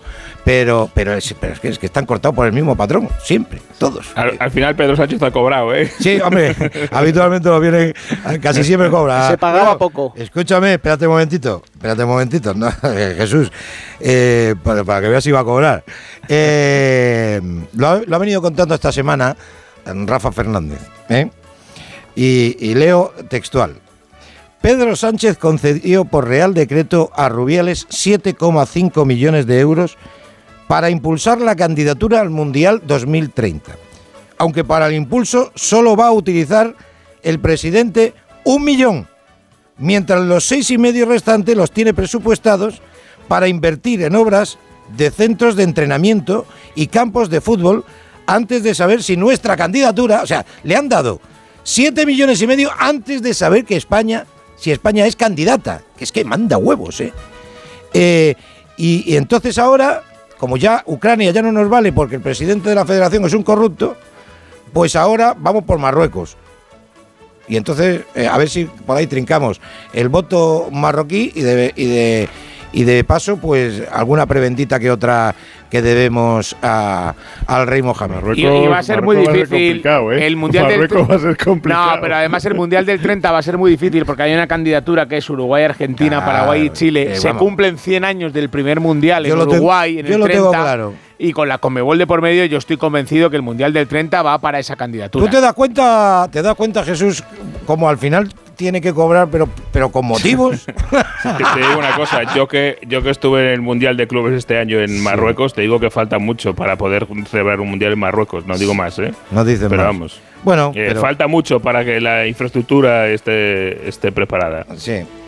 Bueno, pues, pues nada, estaremos atentos. Por cierto, la polémica, ya para que, para que estén los oyentes y las oyentes eh, y les oyentes informados, el Reino Unido, este estricto proyecto de ley eh, eh, es el siguiente. De ser aprobado por el Parlamento tendrá carácter retroactivo, eso es lo primero. Permitirá las detenciones sin libertad condicional durante 28 días y la deportación inmediata con excepción de los menores de 18 años o de enfermos. Y el primer ministro, eh, Rishi Sunak, anunció en la tarde de esta semana del martes que los inmigrantes ilegales que lleguen al Reino Unido en patera no podrán optar a pedir asilo en el país y serán arrestados. Vamos, dijo, a detener a aquellos que lleguen aquí ilegalmente y les expulsaremos en cuestión de semanas, ya sea a su propio país, si es seguro, o a un tercer país seguro como es Ruanda. En fin, esto es lo que tienen allí. Nosotros tenemos aquí un montón, ¿eh? pero ellos allí también. Pero en Francia, en Francia esta semana ha habido huelga general. ¿Saben ustedes por qué? Por si no lo sabían. Porque eh, el otro, el que faltaba, eh, Macron, eh, pues ha querido, quiere subir la jubilación de los 62 a los 64. Y han dicho los franceses que tururú. Aquí en España nos la van subiendo y con perdón, vamos mamando. Esta es la historia. Y el que la quiera ver, que la vea. Y el que no, que no la vea. Pero esto es así. Jesús López, cuídate mucho, ¿eh? Un abrazo Jesús, a tienes todos. papeles, ¿no? Ten cuidado. Eh, Jesús, eso digo yo, ten cuidado, ten cuidado. No- no es Tienes los papeles, cosa, ¿no. Jesús? Que yo Ruanda no, no, me- no quiero conocerla ahora mismo. Un abrazo, mañana hablamos, ¿sí? Venga, mañana, mañana hablamos de lo deportivo, cuídate. Bueno, y de lo que pase, obviamente, en la BBC. Adiós, Jesús. No me gusta. Está en la sintonía de, de, de Match of the Blade. No me gusta. ¿Te gusta? ¿Cómo te gusta que Me encanta, me encanta. en general todo, no? Esta musiquita que Ma- Match of the Day es un programón, ¿eh? Sí, sí, Match of sí. the Day es un programón. Bueno, programón el que tienen en Valencia, pues Víctor Yu, Eduardo Esteve, Gosalves, que dentro de un ratito está en la pacoteca, pero, pero Víctor Yu, mañana, mañana, pues nos va a estar contando el Valencia Osasuna. Tela El Pipo sí marinera. tiene ahí un programa en el Pipo Baraja. Y el, el Pipo Baraja tiene un programón, sí. Y Pipo, ¿cómo está? Madre mía. Eh, eh, Víctor, buenas noches, hombre. ¿Qué tal? Me, me conecto y estás dándole a todo el mundo, ¿eh, Paco? A ver. ahí a dos manos. A ver, este es el cenáculo de, de- de- es el cenáculo sí, de sí, libertad. La, la suerte que tengo es que, bueno, a ver, eh, pues gracias a Dios, pues aquí cada uno tenemos nuestra opinión. Entonces, lo que pasa que eh, normalmente, normalmente, eh, normalmente coincidimos en, en general. Pero no, No, no, que nadie, se- na- na- nadie- nadie- nadie se atreve a llevarte la contraria. No, tampoco, no, no, ¿eh? que puede, que o sea, puede llamar Pedro Sánchez, ya que no habla con Alsina, lo mismo quiere hablar conmigo. Tiene pinta de que sí. Eh, pues no, pues si no entra con Alsina, sí, sí, sí. aquí tampoco entra. Aquí Correcto. tampoco. Exactamente. Ahora en época electoral, pues no. Pedro, pues no. Que mm, bueno, usted dirá, Don Pipo. Pues sí, tú lo, tú lo has dicho, el Pipo, que tiene, que tiene mucho trabajo por delante y que va a ser todos los fines de semana igual, porque, claro, mira, mira cómo está la clasificación, ¿no? Hay una cosa que cambia respecto a las otras eh, jornadas, y es que esta jornada, por eso de los eh, enfrentamientos directos que hay en la zona de abajo de la clasificación, si el Valencia gana mañana, por lo menos va a estar una jornada fuera, que eso ya, ya es algo, ¿no? Desde que llegó Baraja no ha conseguido estar ni una sola jornada fuera del descenso y ahora mismo pues está ahí a dos puntitos ahora mismo del Sevilla, que es el que marca la, la raya, Ah. pero que podría quedarse, quedarse fuera. Y bueno, recuperados jugadores importantes ¿eh? para mañana, aunque mañana es cuando va a dar la lista de convocados, eh, prácticamente al 99% van a estar Gallá y va a estar Nico González. Eh, Gallá es muy importante, evidentemente es el capitán del Valencia, eh, está siendo baja las últimas dos jornadas por un esguince de tobillo, y la baja de Nico, que, que cayó lesionado el día 31 de diciembre, eh, cuando todavía era Gatuso entrenador del Valencia, y cuando empezó la cuesta abajo, porque en aquel entonces, Paco, el Valencia estaba a tres puntos de la Liga de Campeones. Y fue llegar a aquel partido, eh, no sé si fue causa-efecto o no, pero bueno, se lesionó Nico y desde entonces el Valencia no ha levantado cabeza. Pues mañana vuelve Nico. Así que va a estar en la convocatoria y seguro que tendrá algún minuto. El centrocampista Bicho Baraja que le va a aportar mucho al equipo porque tiene mucho físico, porque tiene calidad y porque es un, un hombre, bueno, son- son piernas ¿no? para, para el centro del campo que falta le hace a este Valencia. Pues mira, vamos a escuchar la reflexión de Pipo Baraja. Son dos respuestas unidas en torno a la, a la situación que viene atravesando el Valencia y por otro lado... Y de los árbitros, ha hablado de los árbitros también, sí, en esa, en esa intervención. Pues aquí tenemos los dos. Yo lo que tengo que estar centrado realmente es en el, en el siguiente objetivo. O sea, es que no, nosotros no podemos perder ahora la energía en si fue penalti, si no fue penalti, porque es que nuestro objetivo es el siguiente, que es eh, el partido de, de Osasuna, ¿no? Entonces, eh, creo que hay determinadas cosas que no nos tienen que llevar a, a confundir la prioridad. Es que ya no, ya no podemos hacer nada más. Es que es un momento en el que hay que tener, lógicamente, mucha responsabilidad con la situación, pero también tenemos que ver las cosas con mucha más calma. No podemos entrar ni en la precipitación, ni en el drama, ni en la frustración, porque al final eso lo que te va a llevar es a, tomar malas decisiones. Tenemos que pensar que vamos a tener un montón de partidos por delante contra rivales directos, que son realmente donde nos vamos a jugar la, la posibilidad de salir de esta, de esta situación. La verdad que, que lo de pedir calma a Romero está muy bien, pero claro, luego a la hora de la verdad, pues es complicado. Y para los históricos más todavía, porque no están acostumbrados a lidiar con situaciones tan comprometidas como estas. Es difícil, la situación del Valencia es muy difícil, pero bueno. eh, yo Pero bueno, que al fin- pero final es eso, lo de que verdad dice, que no se puede estar uno ya. Ya lo- el pasado, pasado está, ¿no? Ya no hay, ya no hay vuelta de hoja. Hombre, igual habría que haberle exigido al Pipo, pedido al Pipo un poquito más de. De, de- de- de contundencia en sus declaraciones después de- del partido ante, ante el Fútbol Club No se atreven, Romero, no, no- no se atreven, ¿eh? No se atreven porque eh, piensan que si levantan la voz les pasa lo que haga ya, que le gallaron cuatro partidos. Y están un poco con el freno de mano por eso. O sea, de hecho lo han, lo han hablado, han dicho, no, no podemos levantar la voz porque nos sancionan. Y a día de hoy muy blandito el otro día, estuvo- Sí, pero jugada del Es que no penalti. pueden, no pueden. Jugada del penalti al margen Estuvo, que. estuvo muy blandito el otro día. Entonces, bueno, está bien lo que ha dicho hoy, que ya lo pasado, pasado está, y ya hay que pensar en, en- en los próximos partidos, pero otro día es que estuvo muy, muy blandito. O sea, yo que conozco al Pipo, no es su carácter. O sea, ha salido Sí, ahí con el freno de mano echado de una Eh, manera. Eso que- es verdad, pero, pero es que el Valencia eh, llevaba sin ganar antes de la Real eh, dos meses y el otro día tuvo media hora, aunque fuera contra el Barça en el Camp Nou, contra 10 y no consiguió generar prácticamente ninguna ocasión. Es que tiene un problema futbolístico enorme. Enorme el Valencia. Jugada del penalti al Sí, margen, sí, que para claro, mí también es penalti, que estamos Problema. todos de acuerdo. Sí, sí, evidente. Pero claro, es que el problema futbolístico que tiene el Valencia, además de lo que estaba diciendo ahora Paco, que cuando un equipo que no está acostumbrado a meterse ahí abajo se mete ahí abajo, el problema es doble. Sí, vamos a ver, eh, vamos a ver, ¿no? Cómo salen de la, de la situación. Desde luego el rival no es el más propicio, porque juega bien al fútbol, porque es un equipo duro. Vamos a ver si están pensando en la liga o ya pensando un poquito en la Copa, aunque todavía, No, todavía queda para la Copa. Todavía queda es, es Osa- eh, Osasuna, ¿eh? Eh, Que no, no. No, y Osasuna además rota mucho, pero es que Yagoba ha conseguido que Claro. independientemente de los futbolistas que Es que- jueguen, ser un equipo tremendamente competitivo. Exactamente, de los titulares a, a los suplentes no hay mucha diferencia, muchas veces no sabemos quién es el titular y quién es y quién es el suplente. Bueno, yo me imagino que mañana, aparte de llenarse Mestalla, va a haber alguna protesta, ¿no? Una, Hombre, varias o, oh, o- Te digo una cosa, mañana Paco ser aficionado al Valencia es estresante, ¿eh? porque A eh, ver. vamos a ver, el- el- el- los actos son, a ver si lo acuerdo de todos.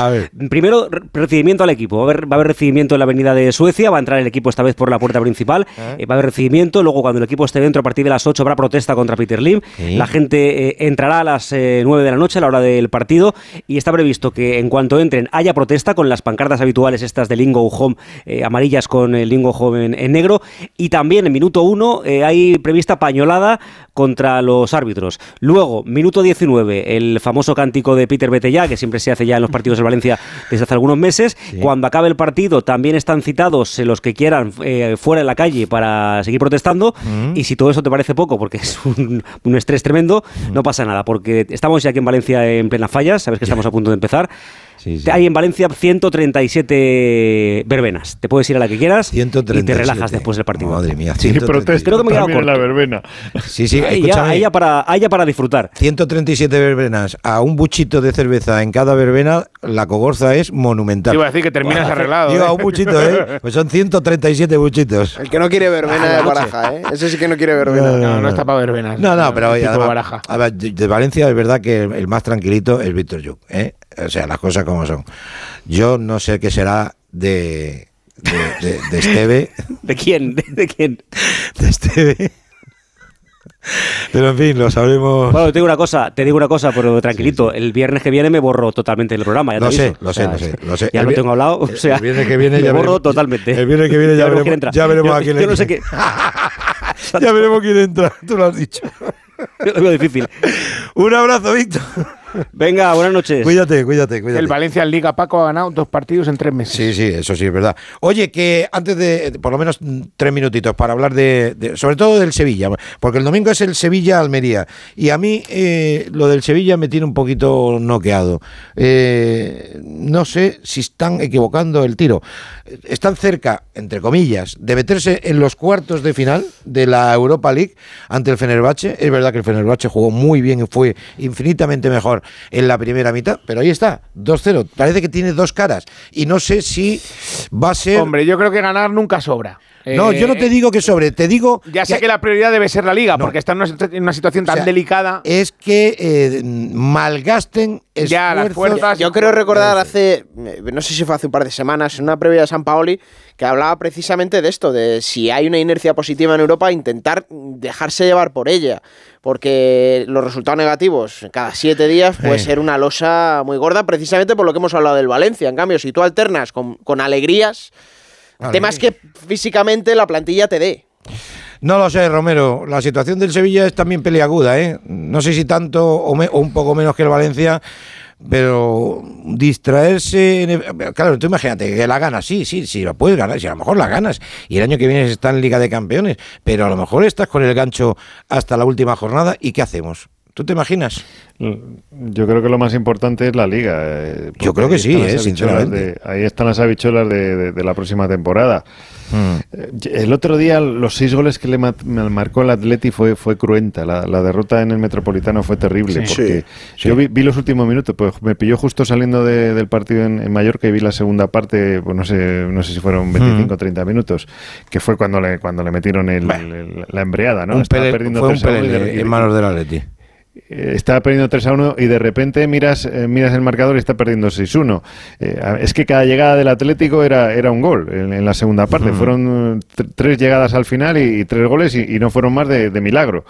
Y, y hay momentos en que ves al equipo y no está jugando mal, porque además tiene categoría ahí, ¿no? O sea, ves ahí a- en ese medio campo a, a Jordán, a, a Rakitic y arriba tiene a, a, a Nesiri, a Lucas Campos, a... eh, no sé, es un pero en equipo que defensa, tiene- que tiene Romero, es donde fallan. bueno, defensa, bueno, tienes a, tien- tienes, tienes a Cuña, a Gudel, a Nianzú, a Bono de portero, no sé, no, no, no es un equipo que, que sea un- una endeble defensiva, defensivamente hablando, ¿no?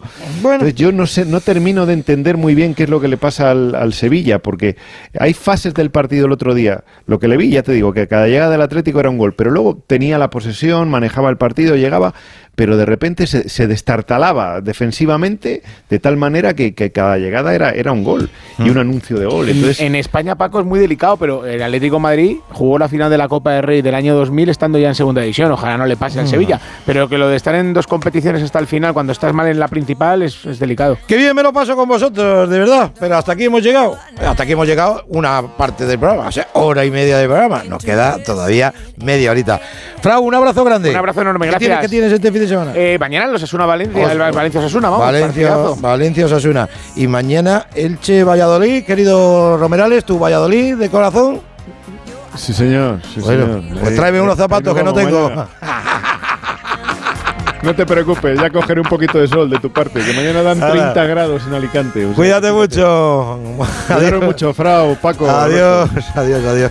Un abrazo para todos. No te vayas. Me quedo contigo. Gracias, hombre, gracias. Radio Noche. Paco Reyes. He de confesarle que este es el mejor momento de la semana. Vamos, el mejor momento de la semana, por lo menos para mí. Efectuando momentos puntuales. Puntuales.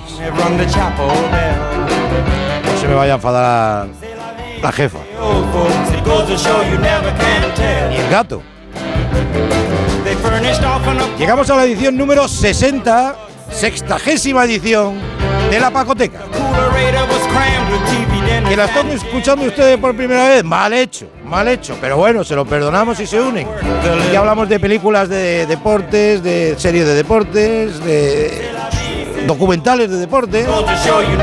En fin, pasamos el rato pues lo mejor posible, de la manera más lúdica, porque estamos hartos de corrupción, estamos hartos de, los errores del bar, estamos hartos.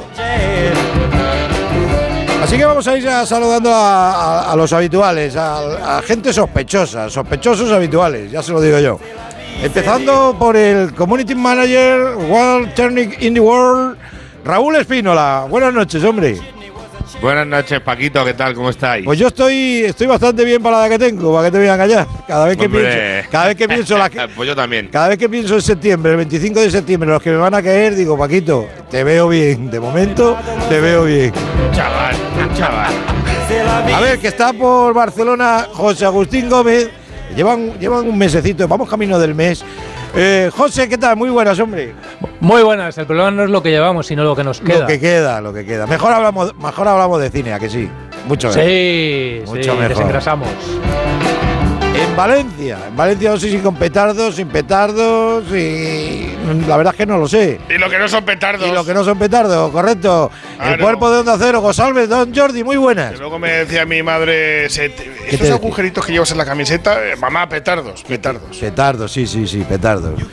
A mí que siempre me han dado miedo los petardos, fíjate. Pero ¿sabe por qué? Porque una vez un amigo, y era yo muy pequeñito, cogió un petardo y, y un dedo. Perdió un dedo. y entonces le cogí tal pánico a los petardos que no, que no, que no, Tú verás. que no los quiero, que no lo, que lo, que me gusta de lejos. Ah, fíjate lo que ha pasado hoy. Pero vamos, eh, es, es de uvas a, de, de Sí, a peras. Hoy en la mascleta, Sí. pues, una carcasa, desgraciadamente, pues ha traspasado la línea de seguridad y ha, ha- ha- ha explotado con, con- con gente a su alrededor. Claro, claro, por eso no ha pasado realmente nada, pero, pero aquí pasan aquí pa- pasan cosas, pero pasa, pasa muy poco para Muy- lo que podía, para lo que pa- podía pasar. pasar, es decir, aquí, aquí, hay, aquí, hay, aquí hay mucha seguridad, salvo que quieras ir a zonas de poca seguridad. Eh, exacto. Lo mejor es ir a zonas de seguridad, que para eso las ponen. Eso es. Para eso las ponen. Sobre todo con los niños, ¿eh? Sobre todo con los niños. Claro. Bueno, eh, de- que este fin de semana son los Oscars, ¿eh? No, ahí, lo, ahí os lo dejo. Sí. Yo de, de los Oscars he visto Top Gun y, y Elvis. Y y te parece una de las mejores películas del año, sin duda alguna, Top Sí, Gun. sí, sin lugar a duda, Top Gun me parece una de las. Como película, ¿eh? Como, Como- película, como película. O sea, yo, yo no voy más, Y Elvis no voy más también. allá, pero como Pues- pues película, mira. Elvis me Ah, no, parece y, a- película. y Avatar también. Avatar también la he visto. He visto. Hombre. A mí Avatar no. Me, ¿Qué- qué dices, me encantaría que le dieran el pues sí. Oscar ¿A? Maverick. A Maverick. A Maverick. Bien, y de una puñetera vez se le dé un Oscar a una película que lleva espectadores al cine. O sea, estoy cansado Estoy de películas de acuerdo, que van, Totalmente de acuerdo. van 300.000 Eh, sí, espectadores y le dan el Oscar. No, no, perdone, valoremos de una puñetera vez La taquilla. aquellas películas es. que ayudan al cine. Que ayudan al cine llevando espectadores al cine. Y, Eh. y Tom Cruise cada vez que está en una película lleva espectadores al cine. sí. Nos gusten o no sus películas, más o menos, es un señor que lleva espectadores al cine. Y hay que agradecérselo porque después de la pandemia todo el mundo se quejaba, uy, la gente no va al cine, uy, la gente que no va al cine. Pues darle el Oscar a una película que ha llevado 100.000 personas al cine. Ya veréis qué contento está todo el mundo. Sí, señor. Bueno. ¿Os acordáis que hace poco hubo una escena maravillosa donde Spielberg le decía, gracias Tom, has salvado el culo a Hollywood? Pues sí, y es verdad. Steven Spielberg se lo reconocía a Tom Cruise que gracias a Maverick y a todo lo que ha hecho de recaudación y la gente que ha llevado cine, sí. ha salvado la temporada cinematográfica Es que de los cines. Tienes toda la razón, José. Es que luego te. No, Coda. Que, que- que- ¿Quién ha visto Coda? La del año pasado. Que además es un remake. Y, y encima es un remake. Eh, eh, Da lo mismo, si es que da lo mismo. O sea, sí, efectivamente, hay que Sí, sí, hay películas que han ganado Oscar que son muy bonitas, pero se han ido a ver la madre del director, la mujer del director y la prima del director. Sí, sí. O sea, si nos quejamos de que la gente no va al cine, por favor, premiemos a aquellos que hacen que los espectadores vayan al cine también. Estoy de acuerdo. Si quiere, o que creen un premio especial, pues para el- la película que más ha recaudado, la película que más espectadores ha llevado. Perfecto. Pues si quieren crearlo, que lo creen, pero hasta que no lo hagan, por favor, reconozcan también aquellas películas. La La Land, perdido delante de Midnight. Muy bonita película, pero La La Land fue la que llevó espectadores al cine. Sí, sí. Pues, pues yo firmo debajo, ¿eh? Firmo debajo. Eh, tu, Yo también, tu ¿eh? alegato, Espi también y Jordi también. Así que, que nada, pues vamos a ver quién gana. Y si gana Tom Hay que ir pues al. Esto no, más, esto no a incluye a salas. Creed, ¿eh? A Chris, no, no, no, no. Por cierto, No. por cierto, no he podido, no puedo hacer la A ver, crítica. dinos, Paco, dinos. No puedo hacer la ¿No has crítica porque no he ido. Voy a ir el domingo. El domingo no he podido. Es que estoy muy liado. Es que entre, entre el nieto, el El domingo hijo. es una tarde de. Paco, Eh, el domingo es una tarde de fútbol muy buena, ¿eh? También. Ya, pero ahí, escúchame, ¿eh? Espi, ya llega un momento. O sea, voy a ver. Que ya te da igual, ¿no? Claro, estoy saturado. Si es que ayer, ayer que estaba en casa y que podía eh, haberme ido al cine, primero me tragué la Real Sociedad y luego vi el Betis. Yo me hubiera ido al cine ayer. Yo me hubiera ido Claro, al cine ayer. si llegas a saber, si llegas a saber 4-1. Bueno, que, que nos enrollamos. A ver, Espinete, los últimos dice, decía Dios que serán los primeros. Así que el otro día fuiste el último y lo dejamos ahí en el aire. Lo dejamos un poquito ahí, sí. Lo dejamos un poquito ahí. Así que si te parece, vamos con el sonido y, y te explayas. Adelante. Correcto. The pressure, that's what really drives me. To wear purple and gold, it's a different feeling. Jerry Buss has taken a big bite out of the sports scene. What Jerry Buss did in his first year owning the Lakers is incredible. The Lakers are the world champions. You're a rookie, I'm a rookie, and we won the NBA championship. My dad, he just wanted to make his mark. Bueno, pues esto es el avance de lo que la semana pasada os dije, Sí. el avance de- de- del documental, el, el tráiler de este documental, que como te dije Paquito, me está encantando porque no lo he terminado de ver todavía, son 10 capítulos de una hora y poquito. Sí, sí. Y es eh, el documental, eh, la docuserie, podemos decir, de aquella que hizo eh, HBO, que se llamaba Tiempo para Ganar, donde nos, eh, en una sola temporada nos contaban cómo fue la llegada de, de Jerry Buss a, a los Lakers y de Magic. Pero en esta ocasión lo que hacen es contarnos cómo se desarrolla toda la dinastía de los Lakers desde la llegada de Reggie Buss a, a los Lakers, cómo compra el equipo, ¿Eh? cómo, cómo va fichando a Magic, cómo ganan todos los títulos eh, en la época de los 80 hasta que llegan los Bulls, hasta que llega la terrible enfermedad, aunque por suerte Magic sigue entre nosotros, pero ya sabéis que en esa época, en el 90-91, Mm. dijo que tenía SIDA y pudo y no pudo continuar jugando. Y ahí es donde cambia la historia de los Lakers, la, la- la ganadora, la del Showtime. Y, y en este documental te cuentan pues eh, cómo, lo- cómo la familia Basso, en- encabezado por su padre, pues eh, van haciendo eh, de este de este club uno de los más grandes de la historia. Merece mucho la pena. Está mm, en Disney Plus, se llama Legacy y os lo recomiendo para los que les gusta el baloncesto, con esta semana que le han retirado a Sí. Pau Gasol ese número 16, pues aquí enten- se entiende un poco más, eh, para los que no lo entienden tanto, cómo es los Lakers, cómo es la importancia de los Lakers y cómo ha conseguido este señor llegar a hacer una- un, un equipo espectacular. Es el primero, Paco, el Sí. primero que empezó a vender los derechos de retransmisión de su equipo. Anda. Tenía, y creó un canal donde se daban los partidos de los Lakers en casa. En casa. Porque no se ponían los partidos en, en Los Ángeles para que la gente acudiera al pabellón. Y él desarrolló una plataforma eh, audiovisual donde echaban los partidos y Ah. triplicó. Y las cheerleaders. Y las y los cheerleaders, famosos en primera línea. Correcto. Ah, y las para- fiestas nocturnas en el forum, que Oh. también te cuentan cómo era aquello. Y este señor le gustaba mucho ir a la casa de Playboy. Claro. Ah, pues mira. Tiene, tiene- Sí, sí, no, no, que te iba a decir que, que en esa seguramente ya estuvo Tito Berni, ¿eh? Y de allí. Seguramente. Y de allí sacó. Y de allí sacó. Muy joven, pero sí, Ah, sí, ahí empezó. De, allí dijo, coño, eh, pues este mundillo tiene que estar chulo. No tiene que estar mal, no, no, pues ahí, allí, pues, Claro, eh, claro. pues como ha dicho José Agustín Canto- también, las famosas showgirls. Antoine Fuqua, Antoine Fuqua es, para mí es uno de los tipos que, Garantía. que mejor. eh, sí. ¿Cómo? Garantía. Garantía, garantía. Sí, sí, sí, sí. Además, fíjate, a- a- Antoine Fuqua está preparando eh, un, un último documental de Michael Jackson que dicen que, que va a ser el mejor más allá del DC Seed, que está preparado para el 2024.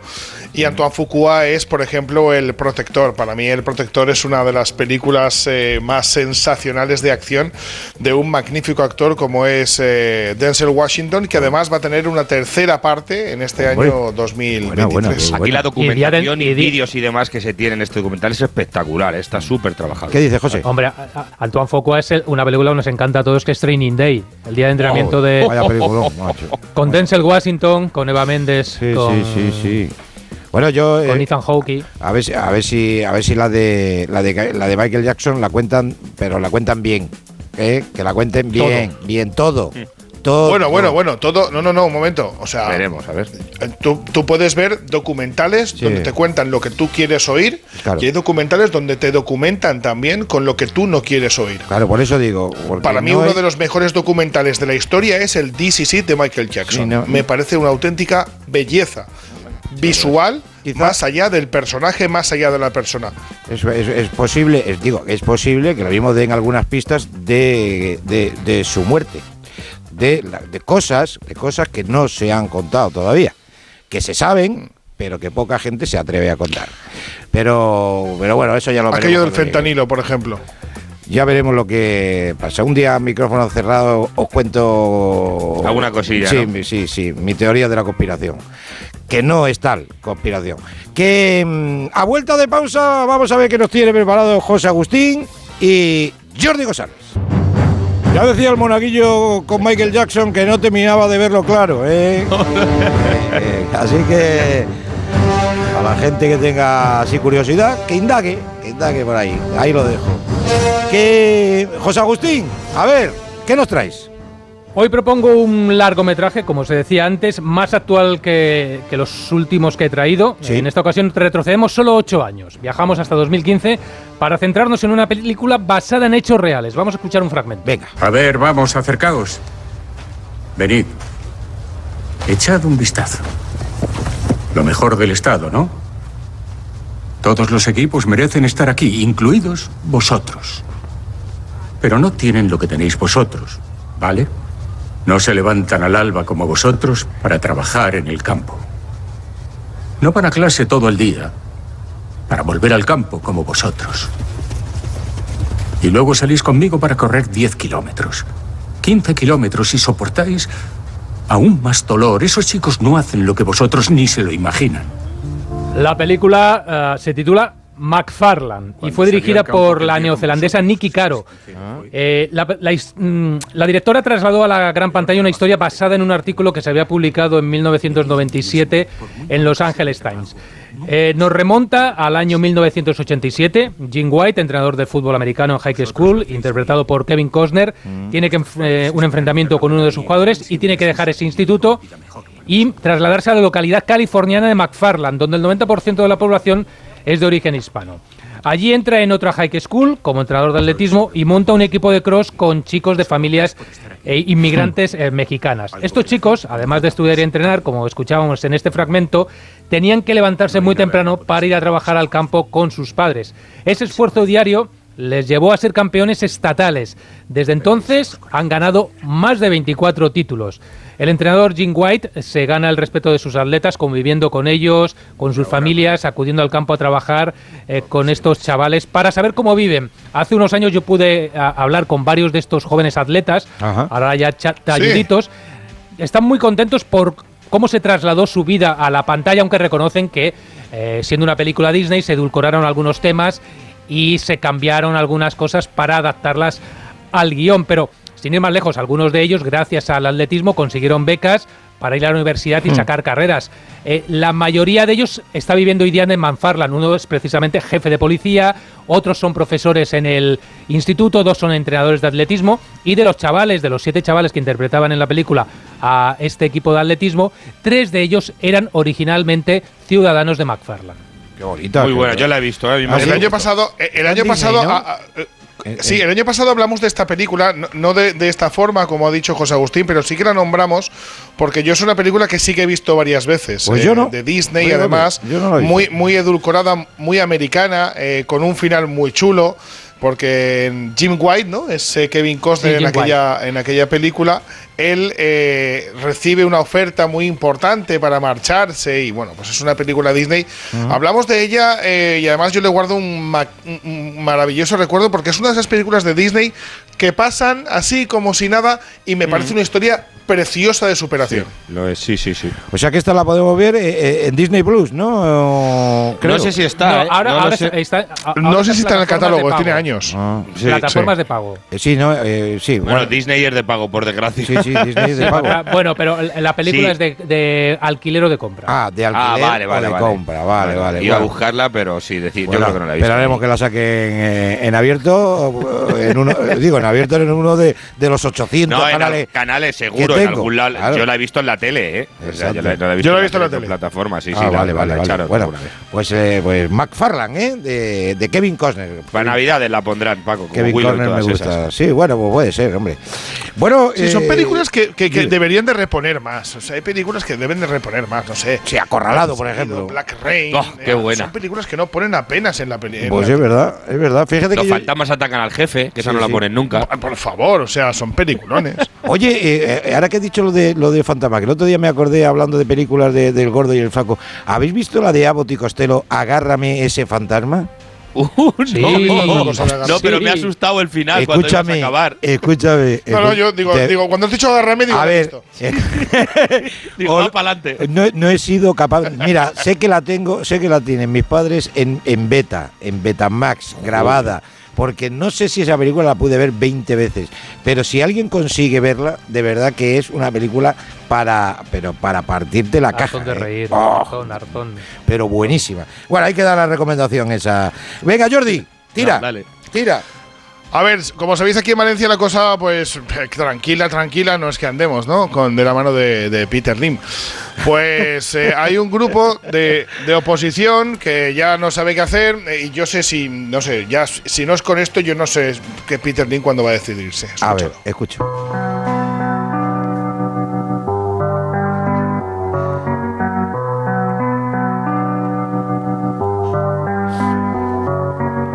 Libertad, Valencia, libertad, despertad valencianista por nuestra reconquista. Un día volveremos a soñar, es hora de volver.